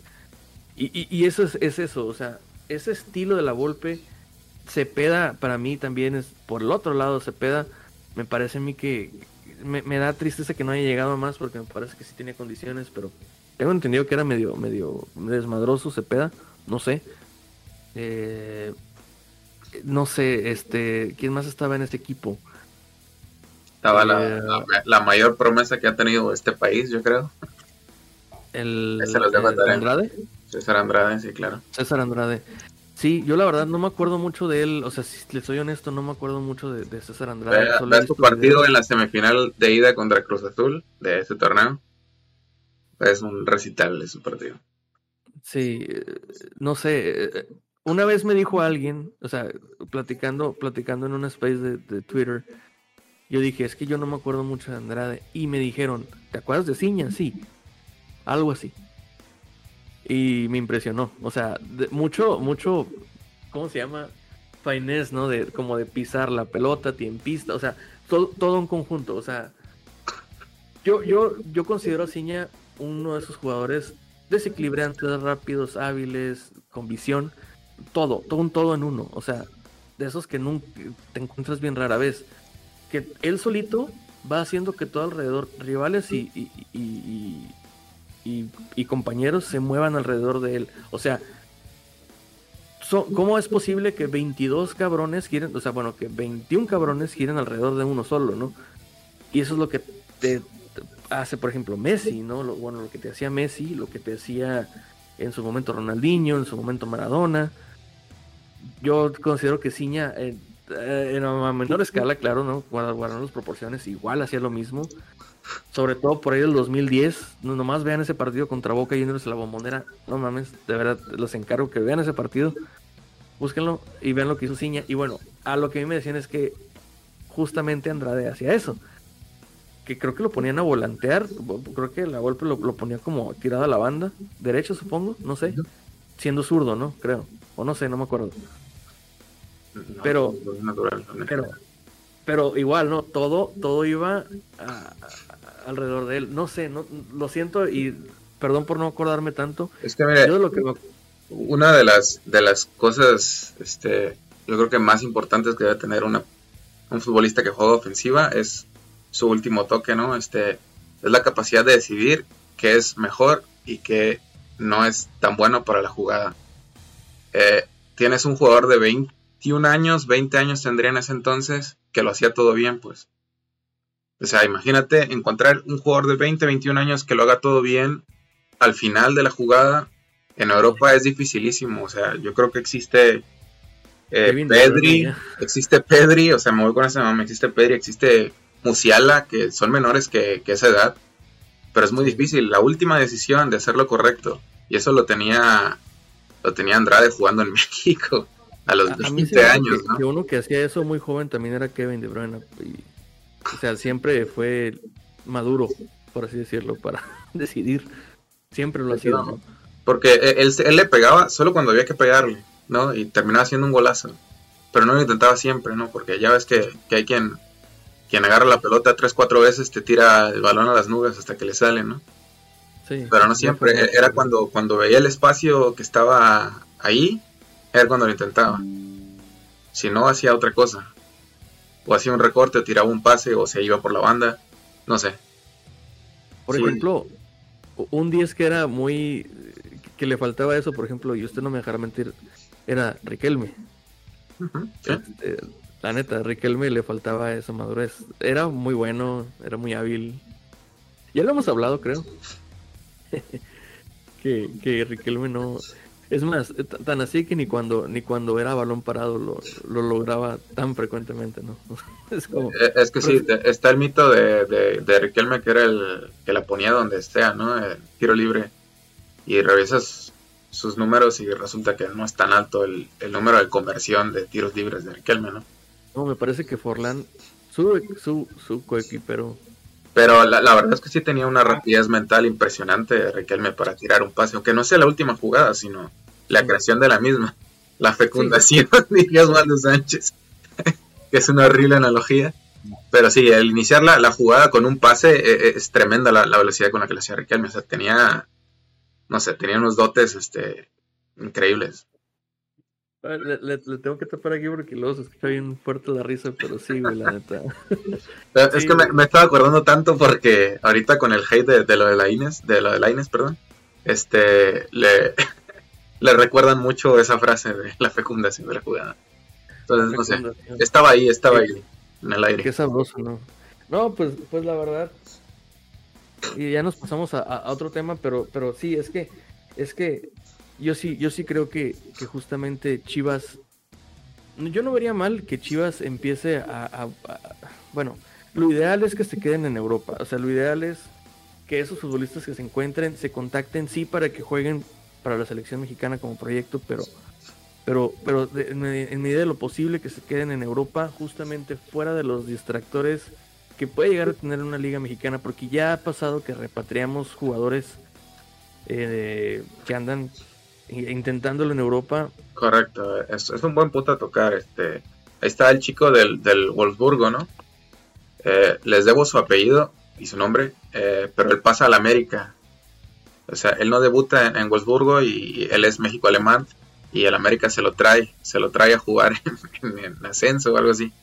Y este, eh, él, se pierde, ¿no? Se pierde, termina en, en, categorías de ascenso. En América creo que ni debuta y pues él, él se regresa, ¿no? Ahorita juega en Rumania o algo por el estilo.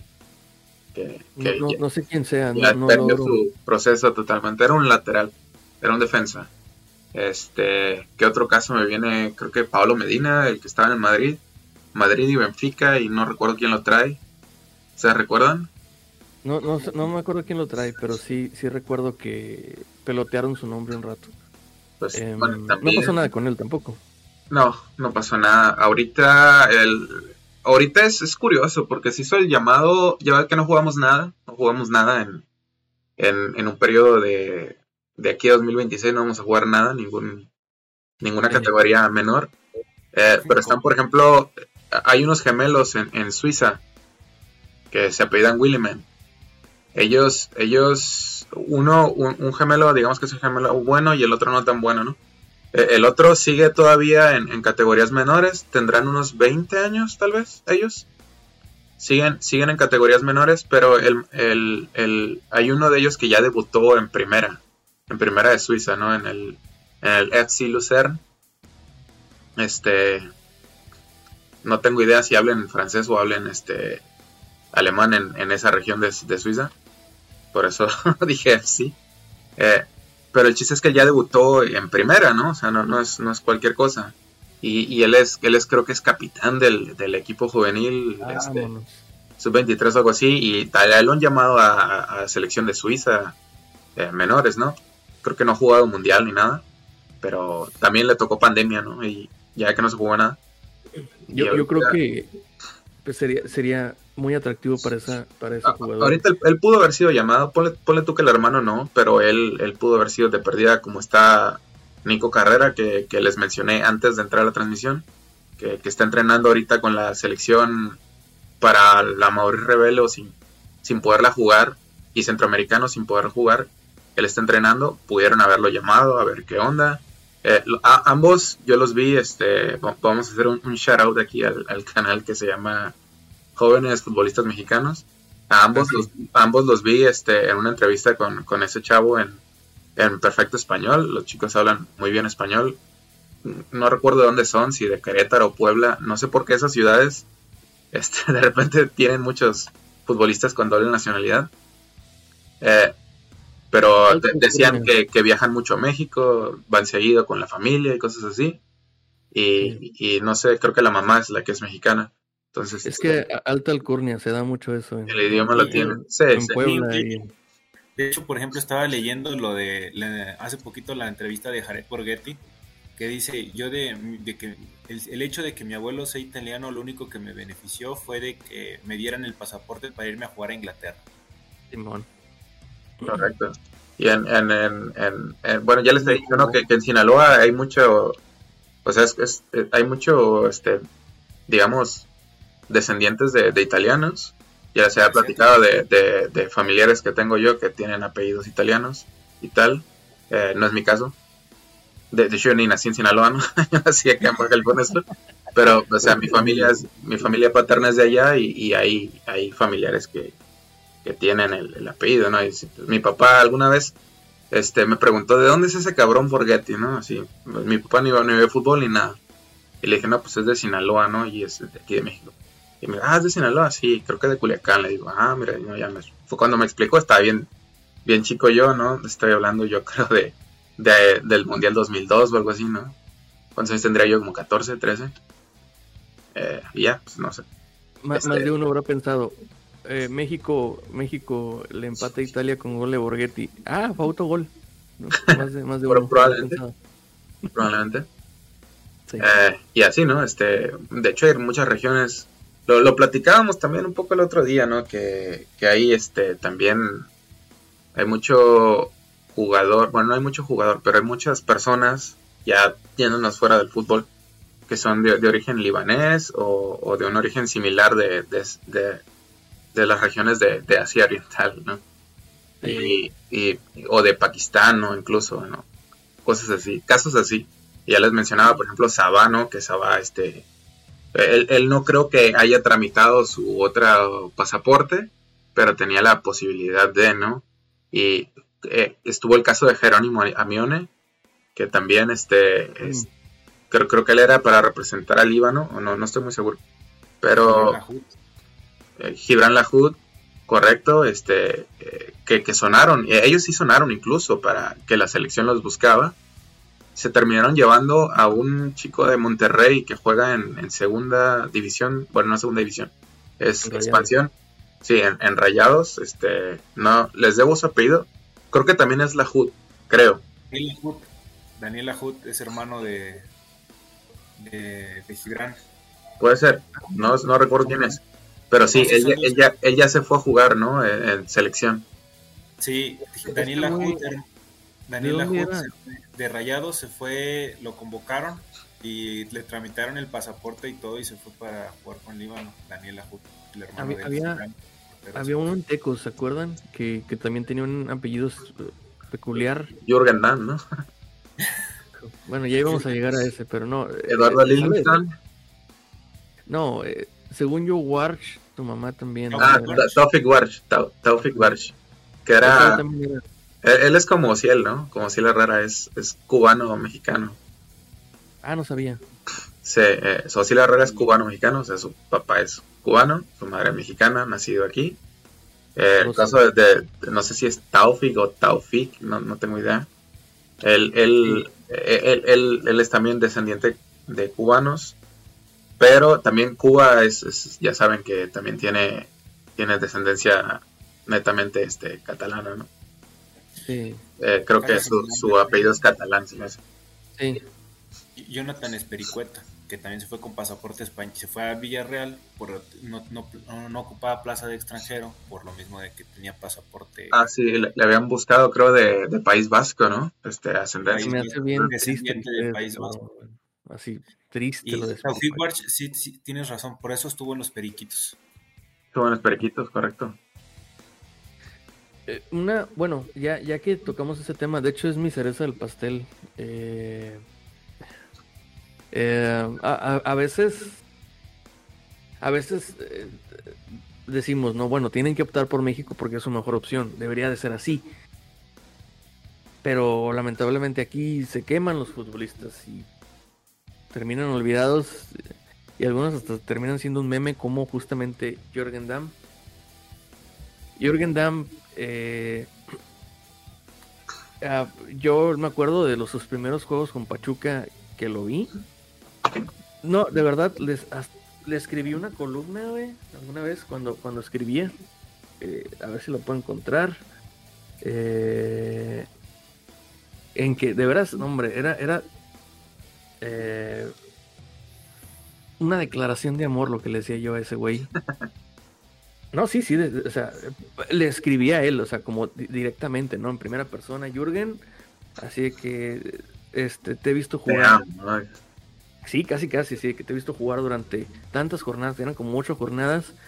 Eh, destaco tu velocidad, tu regate, eh, cómo, cómo conservas pegado a tu pie el balón. Estoy impresionado cuando tienes que ganarle eh, alguien que te supere en físico. Cómo es para ti tan sencillo tirar el balón lejos, aparentemente lejos, y parece que tienes una liga imaginaria que lo va recurriendo hacia ti nuevamente mientras se encuentran, ¿no? Así, o sea, era una cosa así como de, me hace falta verte tal cosa, me hace falta hacerte esto, pero estoy confiado en que tú vas a ser ese jugador diferente que necesita México y que no tiene. Y no, terminó siendo más bien ese el Chucky Lozano. pero estamos hablando de esos tiempos en que estábamos los dos en... Eh, no, hombre, era, era, el Pachuca era una cosa bárbara, ¿no? Que medio medio terminó bien y, y no, no del todo, pero vaya, yo sí le veía muchas cualidades a Jürgen Damm, muchas, muchas, muchas posibilidades de ser un jugador diferente, sobre todo hábil, rápido y que para mí, por la edad que tenía, nada más le faltaba centrar bien. Y no se me hacía difícil, se me hacía como, bueno, eso es una cosa que, lo que decíamos hace rato, ¿no? Que, que, el último toque, que es normal si no lo tienes siendo joven. Pero el problema es que empeoró porque empezó a perder todo lo demás, empezó a perder en velocidad, empezó a perder en regate, empezó a perder en control y ya no quedó nada más que cuando ya estuvo en su última etapa en Tigres, este terminó terminó eh, nada más siendo alguien que corría rápido, pero ya se le se le quedaba el balón, lo, lo rebotaba en un defensa, o sea, perdió todo lo que tenía en Tigres, me parece. Terminó eh, siendo un futbolista ya sin nada, ¿no? De tener cuatro de las cinco cualidades que a lo mejor le podías pedir un extremo, terminó teniendo nada más una. en vez, en vez de ganar esa que le hacía falta. Entonces yo me pregunto, ¿qué hubiera sido de un futbolista como Jorgen en un país diferente, en una liga diferente? Porque por eso decía yo, lo importante es que se queden allá, porque aquí les puede pasar de todo. No sé, ¿ustedes alguna vez creen que yo estaba exagerando o creen que sí Jürgen realmente sí pudo haber sido un jugador distinto para las para México? A ver, Mancini, opine. Yo creo que yo creo que pudo haber sido y se dio lo, se estuvo a punto de dar la oportunidad de que se fuera a otro país y él además con la facilidad de que él pudiera ir y venir, o sea, no sé, la facilidad de que un equipo lo pudiera prestar, más que nada porque era un equipo en el que estaba entonces que era Tigres, que tenía una bastante vasta base de jugadores. Y no era como que si se deshicieran de Jürgen por alguna u otra razón perdieran o se descapitalizaran. No. O sea, inclusive hubo, hubo jugadores que, como Guido Pizarro, les dieron la oportunidad de irse y regresar. Hubo, jugadores que nunca pisaron Tigres. Ah, no, y lo sigue habiendo. Yo recuerdo mucho a, este, y inclusive Tigres ha traído para jugar con sus juveniles. Yo recuerdo, eh, de hecho, por eso se habla mucho de los Quiñones, porque llegaron muy jóvenes. Inclusive estuvieron ellos, ellos entrenaban con la sub-20, este, se formaron casi, se terminaron prácticamente de formar en Tigres y a, Luis, que es el, de, el que, es el que está ahorita todavía en Tigres, creo que estuvo un, ratito en Toluca, si no mal recuerdo. Y en Toluca le ven, le ven potencial y lo regresan a Tigres para el primer equipo. Y a Julián al igual, también, no me acuerdo qué equipo lo mandan también a préstamo. A Lobos Guap. A Lobos Guap. Destaca y se lo traen de regreso. Y, y después los dos tienen este, ratos con Tigres pero la problemática con Tigres es que ninguno de los dos este, se, ha terminado o se terminó por llevar bien con a cómo está formado ese plantel. Tanto así que a Luis, le ha a Luis Quiñones le ha costado este, ser titular recurrente. Eh, ahí ha estado este, intermitente y que Julián terminó yendo al Atlas para beneficio de él y del Atlas que los hizo bicampeones. Tigres tiene, tiene un problema de, egos en vestidor. No sé si eso le pasaría a Jürgen como tal. Eh, recuerdo haberlo visto en Libertadores a Jürgen y hacer buenos partidos ahí, incluso. Eh, pues yo a él, así como que el potencial de ser el, gran extremo que estuvimos esperando, eh, tal vez no, pero ¿por qué no pensarlo, no? este, en algún momento se le veía pues regate siempre, bueno, e, era más que nada regate por velocidad, era esconder un poco la bola y, cuando veía la oportunidad era puntearla y despegarse del defensa, ¿no? Eh, no sé si hayan sido verdaderos los rumores, pero él, se hablaba mucho de ir a, a, Dortmund, ¿no? No sé si se acuerdan. Este, era, era pues obviamente ir a, aprender allá, ¿no? No iba de solución, si es que, si es que iba, ¿no? Pero pero a la edad que tenía, tendría algunos 23 años, ¿no? En ese entonces. 25 este, creo. Ya, ya era un poco grande, ¿no? Pero, pero digo, ya, lo habían visto a él jugar en, en Sudamérica, ¿no? Como tal. Eh, no sé, había sido campeón aquí en México, con Pachuca. Eh, sí, ¿no? Estuvo en, esas, en ese equipo con... Sí, sí estuvo, ese equipo que, que, quedó campeón sobre Rayados. Chucky, Pizarro y... y... Estaban Pizarro, eh, Guzmán Santos. Eric Gutiérrez, Chucky Lozano, creo que el Chucky todavía estaba ahí. Y todos jóvenes. Y este y estaba tan todavía. Sí, no, este, la verdad, el, sí tenía, al menos su futuro sí pintaba como para ser jugador de selección, ¿no? Este, eh, tal vez si no era titular, a lo mejor era una opción de, de cambio pero su, nivel se veía alto para la liga, ¿no? Este termina por no ser tal Yo creo que lo más parecido a lo que pudo haber sido Jürgen Damm lo tenemos ahorita con Antuna. Sí, sí, y es que a mí me gustan mucho ese tipo de jugadores. De hecho, yo, yo le recrimino mucho y reviento mucho a Antuna porque, porque yo me acuerdo que cuando estaba, cuando llega Cruz Azul, yo, yo, yo veía juegos del Cruz Azul por él, porque me parecía que tenía características. Pues me- a mí me gustan mucho sus jugadores. No sé si se acuerdan, pero yo les dije que yo jugaba eso, ¿no? O sea, cuando yo jugaba, como que eso me gustaba hacer. Puntear la bola e ir por ella, o sea, así. Ese era como lo que a mí, ma- ma- no sé, para mí. Eso, ya, ya encontré una columna que le escribí una vez, se llama Jürgen, Rap, Jürgen Damm, el Velociraptor. No se las voy a leer, pero se las voy a pasar a ustedes para que Ya da, da cringe, ¿no? Desde que dices Velociraptor.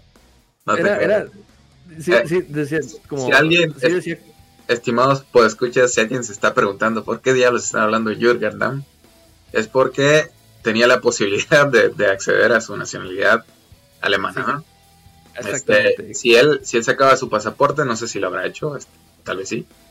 Eh, sí sacaba su pasaporte alemán, él podía ir a jugar Es a donde su quisiera. abuelo era alemán, o sea, no problema. estaba muy alejado, o sea, No, no, es, es como, incluso la Jun, ¿no? La Jun creo que su abuelo era español o algo así, ¿no? Y él, él no tuvo Sí. problemas para irse, ¿no? A Italia, ¿te acuerdas? sí. Eh, que el muy joven se va a la Serie B, al, al, al Atalanta, que ahorita es un equipo relativamente poderoso en Italia. En ese entonces no era nada el Atalanta. Y habla- Este. hablando de hablando de la Jun, el otro que tiene, ahora sí que creo que esa posibilidad es su primo, Su primo de Ajá. Ah, mira, no sabía. También tiene la nacionalidad española. O bueno, Y- la y posibilidad de tramitarla. Y el que se le facilitó todo eso fue a- a- al seleccionado mexicano lateral izquierdo, que lastimosamente su equipo pecheó hace algunos hace algunas horas. Es el Genk, que es Gerardo Orteaga, que tiene también la nacionalidad española. Española, correcto, sí. Acaba de perder la, la liga por un gol de último minuto. Cosas horribles. Entonces, No. sí hay, así creo que hay bastantitos mexicanos con, con doble nacionalidad, pero volvemos a lo que eh, dijimos al principio de que la, la facilidad o la, la bueno, no, sino la, la forma de acceder a un torneo tan importante como lo es el Mundial y representar a una selección es lo que, lo que te hace elegir y también dentro de lo que el jugador vea que si cabe o no en sus posibilidades. Sí. Sí, totalmente. Eh, yo creo que el, el futuro se, se, se tratará de, de ver quiénes de ellos pueden llevar un proceso eh, deportivo que valga la pena y, y de eso va a depender. Lo malo es eso, ¿no? Que eso depende totalmente de, de Televisa, ahora de la bomba. Te voy a decir algo que, que, que me alivia un poco. No he escuchado a nadie que hable mal de ese güey, de, de, de la bomba. Parece que le gusta, parece que le gusta trabajar, parece que sí le gusta como que es abierto a ideas, que, que le gusta trabajar en equipo. Pero pues digo, Bueno, supuestamente hay un plan para, para captación de, de jugadores con doble nacionalidad que lo va a llevar a cabo, creo que Lilini. Ligini, ¿no? Lilini, Ligini, ¿cómo, Lilini. cómo se apellidó? Este, sí, supuestamente existe uno y pues ya lo hemos mencionado una vez fuera de cámara y hace rato el caso de, de Nico Carrera, que es el, digamos que el primero que está llamado a, a ver si, si le gusta el proyecto y decide hacer el, el One Time Switch ¿cómo para cambio de Lilini? operación. Yo creo que esta es una persona que está acostumbrada a trabajar con jóvenes, le sacó el mayor, la mayor cantidad de jugo posible a Pumas, que ya vimos que Pumas y Lilini se desplomó. No, no tienen nada ahorita, Pumas, sí. ahorita a pelear el descenso. Bueno, Pumas que ahorita está peleando por fichar a Funes Mori. Eh, a mí me estaban vendiendo al chino de como el mejor extremo de, de México en Twitter, eh, quiero decirles. No, para Puede, puede, puede, puede ser. En Twitter me están vendiendo, me estaban vendiendo quién es Ociel Herrera. ¿Quién es Ociel Herrera? Decía. ¿Quién es Ociel Herrera? Ociel La, Herrera no es ver- la verdad, no, Ociel yo sé que es bueno, pero creo que igual me quedaría con el chino por el valor agregado de que tiene mucho gol. Así que digo, no, no tiene gol. Sí, sí tiene, sí tiene gol. Eh, tiene gol, ya lo, ya lo ha demostrado en Pumas. No le fue muy bien en Chivas al final, pero. O sea, mire, este, esa asistencia que le da Furch contra.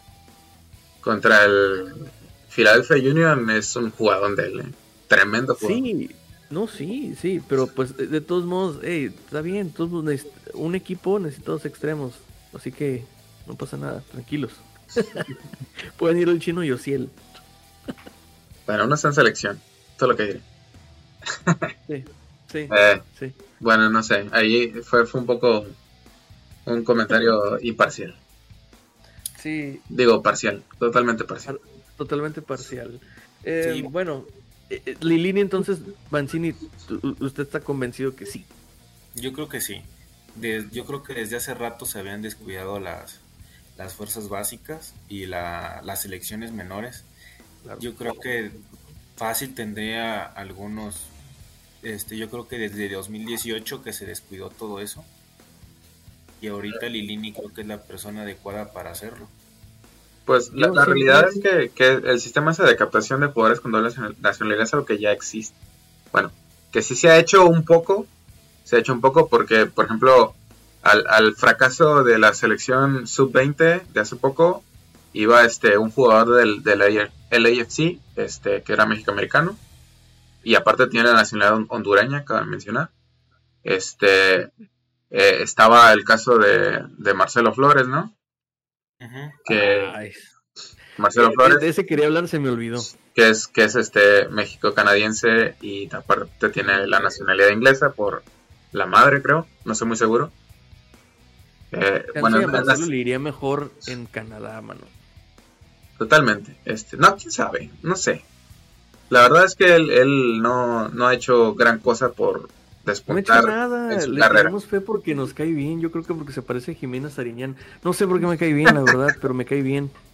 Usted porque sigue a su hermana en redes, nomás por eso le cae bien. Tal vez, tal vez. Este, no sé, ¿qué, otro caso hay? Está eh, Julián, Julián Álvarez, ¿no? Que, que es de la administración pasada y es una, pues, una victoria de esa administración, lo quieran o no. Julián Este, Digo Julián Araujo, quise decir Julián Álvarez, dije eso es el argentino. Disculpen ustedes. Julián Araujo. Pero le entendí. Efraín Álvarez, Efraín Álvarez también. Que se está quedando un poquito Efraín Álvarez, ¿no? Del, del LA Galaxy. Bueno, ambos son del Galaxy. Este. Pero no sé. Al otro lado también está Pepi. Eh, se intentó, Pepi, Pepi jugó con México en, en categorías menores, partidos amistosos, claro. Pero parecía que no traía lo suficiente para volvemos a lo mismo. La, la, MLS es algo, creo que es algo bondadosa con algunas este, posiciones.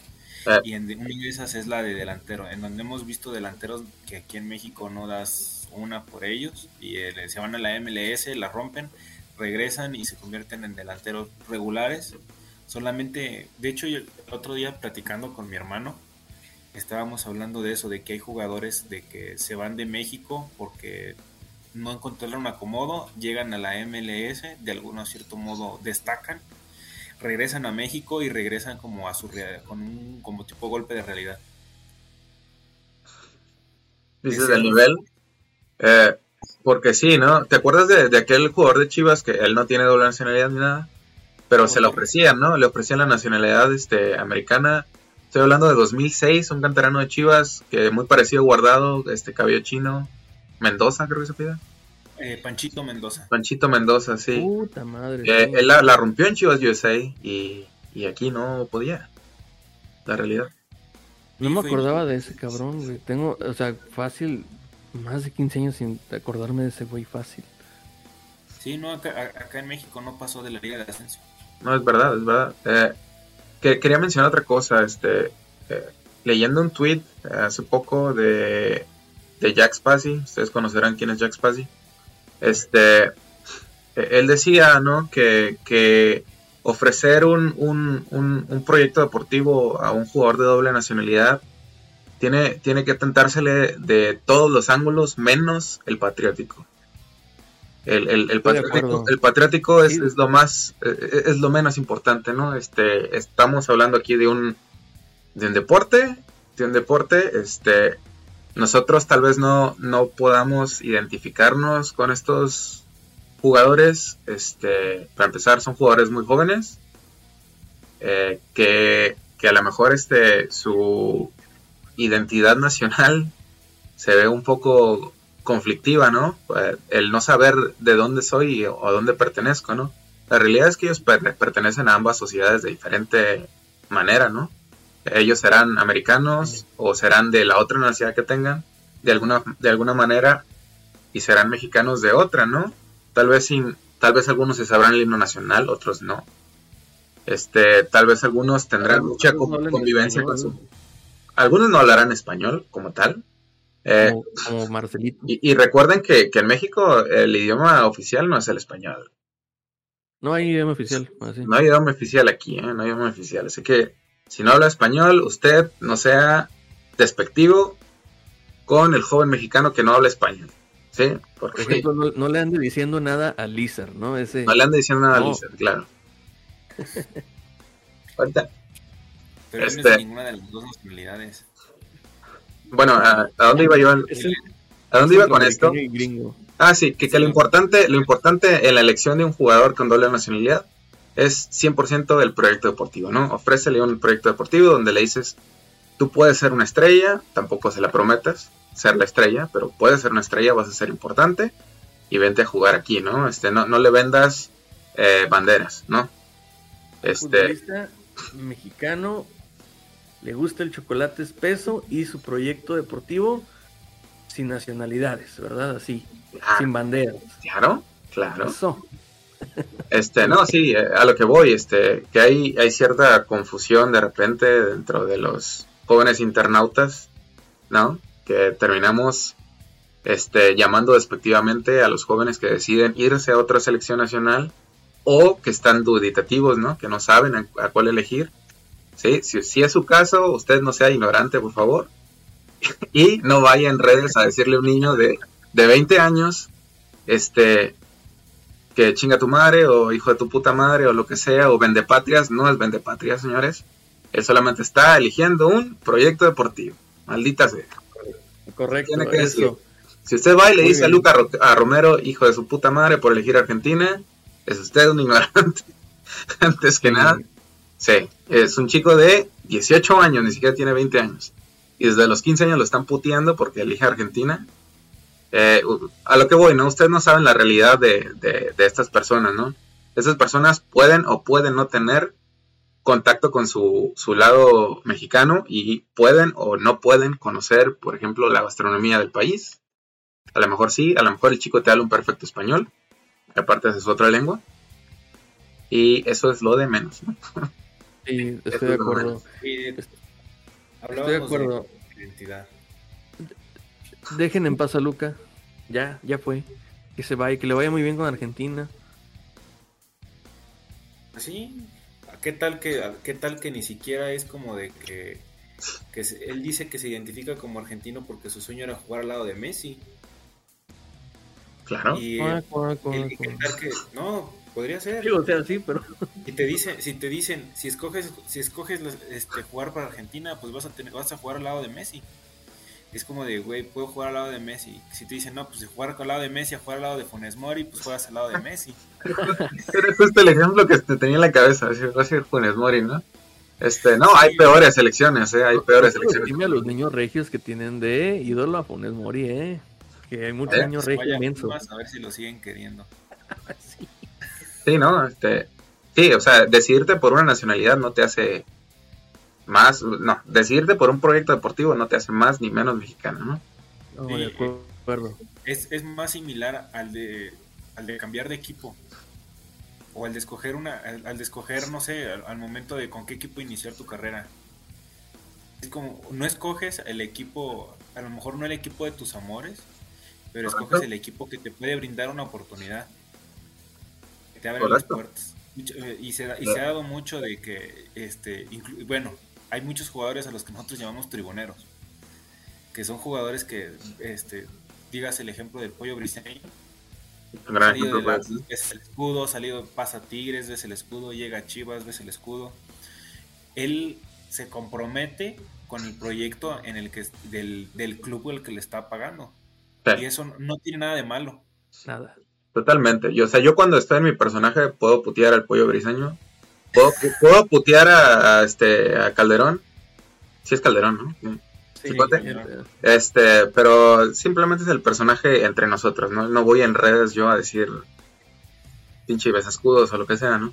Este, hay que reconocerle al Pollo Briseño que es un gran profesional, ¿eh? O sea, podrá ser tribunero si quieren, pero es, es su juego de cómo este, ganarse la afición. Porque el Pollo no lo tenía fácil, ¿no? El Pollo es canterano del Atlas y llegar al Atlas, digo, llegar a Chivas siendo un exjugador de Atlas, a lo mejor la gente lo puteó en su llegada, no lo sé. Y no sé si lo sí, putearon, pero- pero... él tenía que hacer su papel, tenía que jugar su papel y, y entregar una manera de ganarse su afición, ¿no? Una pregunta. este, así lo hizo. Juan, Juan Pablo El Chato Rodríguez juega un torneo con Chivas, ¿no? Me parece, ¿o no? No recuerdo. Sí, campeón en 2006 contra Toluca. yo me acuerdo que a él. Ah, gracias por el dato. Eh, yo me acuerdo este, que a él. A él sí le, sí le, sí le decían cosas al chatito. Sí me acuerdo, que porque mi- mis primas, bueno, tengo unas primas que, que, saludos hasta Guadalajara, que estaban aquí en Mexicali. Y por ella sabía que, que no querían al chato. Y no mames, siendo el chato, a mí, bueno, su mejor versión definitivamente estuvo en Santos. Pero, no mames, o sea, un futbolista. Y en ese entonces Chivas no tenía ese tipo de futbolistas, ¿eh? O sea, técnicos y líderes. Es como, no nomás te digo y te grito y te aliento o te regaño, sino que aparte te puedo decir cómo hacerlo. Eh, y creo que lo mismo puede, bueno, digo, obviamente a lo mejor el pollo no es tan técnico, no es técnico más bien, este, en su posición no, no es así como que el más limpio, ¿no? Vaya, no es Rafa Márquez, pues, ni mucho menos, pero me, me recuerda un poco a Jair Pereira, ¿se acuerdan? El mismo fenómeno, el comandante, vamos mi comandante, le decían todos, este, y tribunero igual. Y, y, y está bien, es, es hacer lo que te corresponde, ¿no? Lo que decía Platón, a cada quien lo que le corresponde en armonía y sin meterse en broncas. Eso a mí, a mí no me parece que sea, ajá, no, no, no, no, no me parece que sea conflictivo que te comprometas y beses un escudo eh, siendo del otro equipo, no, no, no, Sí, para no. nada. Quieras o no, son los que te pagan, son los que te, te- te están dando la oportunidad. Entonces, eh, un- es, lo, es lo mismo un proyecto, no es- bueno, es similar el proyecto deportivo al proyecto este, que te ofrecen en los clubes, que te ofrecen en selección. La diferencia es que en selección depende del lugar en que naciste y del tiempo de- que tuviste de residencia en el lugar en donde estás jugando. Sí, Y es, y es cuál de los dos te brinda la oportunidad de vivir un sueño que tenemos la mayoría, todos los que tenemos este amor por este deporte, que Sí, es luego- jugar un mundial. No, no es una decisión fácil, ¿no? Tampoco, ¿no? Es, no es como que No. le duela. Este, por ejemplo, eh, escuchaba a Hércules Gómez también, ¿no? Este, que muchas veces como que sonaba tal vez como para probarlo en selección y al final, este, pues decide ir por, por donde él nace, ¿no? Él nace en Estados Unidos y él juega ahí, aunque su familia sea mexicana. tiene, ahorita tiene un personaje medio de anti-mexicano. O sea, sé que es un personaje porque, pues, ay, Eh, Eso es lo curioso, ¿no? Es lo curioso porque a, Hércules, eh, Hércules tira para los dos lados, güey. No, no, no más para México. O sea, le tira a México y le tira a la, a, a la Federación Sí. de, de- de Estados Unidos. Y, y en un lado es percibido, aquí es percibido como anti-mexicano y allá es percibido pro Liga MX, pro México, anti este el, el USMNT y así, ¿no? Este, es que también es la percepción que tiene uno. Si de repente empiezas a hablar bien de alguien, a lo mejor creen que, que ya estás como que en pro de, de eso, ¿no? Cuando realmente se- Claro. solo estás reconociendo virtudes que tiene y reconociendo las, las falencias que pueden tener, ¿no? Y las estás declarando como tal. No, y, y sí es, sí es un poco, eh, sí es, ¿cómo se llama? Eh, ¿Cómo se llama esta palabra que se usa para cuando algo irrita? Astringente. Mm, O sea, te la debo. Sí, bueno, pero sí es ácido, la verdad, o sea, sí es ácido, el, el- el- el- a lo mejor sí es su personalidad y no lo puede evitar. Sí es un poco ácido eh, para decir las cosas Hércules, pero sí es cierto, no, no suele decir mentiras, o sea, suele, suele ser... eh, Lo que pasa es que hay más, obviamente, siempre va a haber mucho más de qué hablar de la Liga Mexicana que de la gringa. Es normal. Este chico, Pero... ya creo que ya tengo que cerrar porque me están pidiendo favores aquí. Ah, no, sí, está bien. Este, este tiene que, tiene que hacer lo suyo. no más. Es que hay familia, hay familia. Sí, sí, sí, no, no se preocupe. Este, pues di, vamos a, vamos a cerrar nada más, a lo mejor. Eh, concluyendo, concluyendo, que, que lo, como dijo Temo, el, eh, es un proyecto deportivo, la gente o los, los fanáticos de los diferentes países no se lo tienen que tomar personal porque es una elección difícil en la cual tiene que ver eh, el lugar donde creció, la cultura, este, su entorno y, y lo que le ofrecen para poder eh, tomar esa elección. Entonces es una elección meramente personal en la cual no el aficionado no tiene por qué eh, denigrar o este, recular de torna personal por ese tipo de elección. Ya habrá forma de, de, verlo, o de si fue buena o mala su decisión, ya sea para las diferentes federaciones. A fin de cuentas, la culpa es de, las de los mismos que, encargados de tratar de reclutar y de convencer a los jugadores para tomar esa elección. Sí, de acuerdo. yo creo que lo que se le puede juzgar a un futbolista es por su desempeño en, el campo eh, dentro de su equipo, pero hasta ahí, ¿no? Este, no hay que pasar esas barreras. Eh, bueno, voy a sonar como disco rayado, pero este, volviendo al tema de, Hércules Gómez, él, decide muy tarde, ¿no? Él ya tiene veintitantos años de edad y él ya tiene cierta madurez como para enfrentar, enfrentar esos, pues esa problemática, ¿no? De, de la gente que lo está este, atacando en redes, a lo mejor ya, ya tiene cierta edad en la que dice, bueno, esto pues duele, pero, pero yo tengo mis razones y a lo mejor no me va a afectar tanto.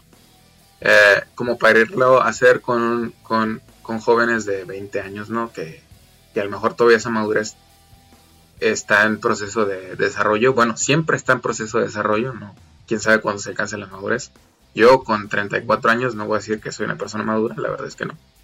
Pero estoy en un proceso de, y a lo mejor ya entiendo ciertas cosas que a lo mejor a un chico de menos edad le cuesta más trabajo entender.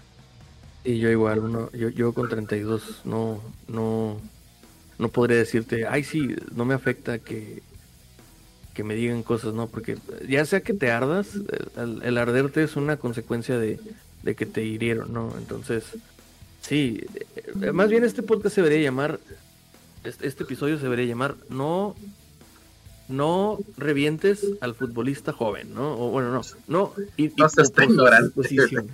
Me encantó No, no le digas cosas feas a Luca. ¿no? Dejen pasar a Luca Romero. A Luca Romero. Dejen pasar a Luca Romero. Ese va a ser el episodio este, el nombre de este episodio. Pues de momento concluimos. Nos vemos en la próxima. Muchas gracias a todos los que aguantaron las dos horas de, de de, sí, de audio, la verdad, felicidades. y pues nada, trataremos de ser más breves a la otra. Insisto, ahí vamos. Hasta la próxima. cuídense. Igual que estén bien. Adiós. Adiós.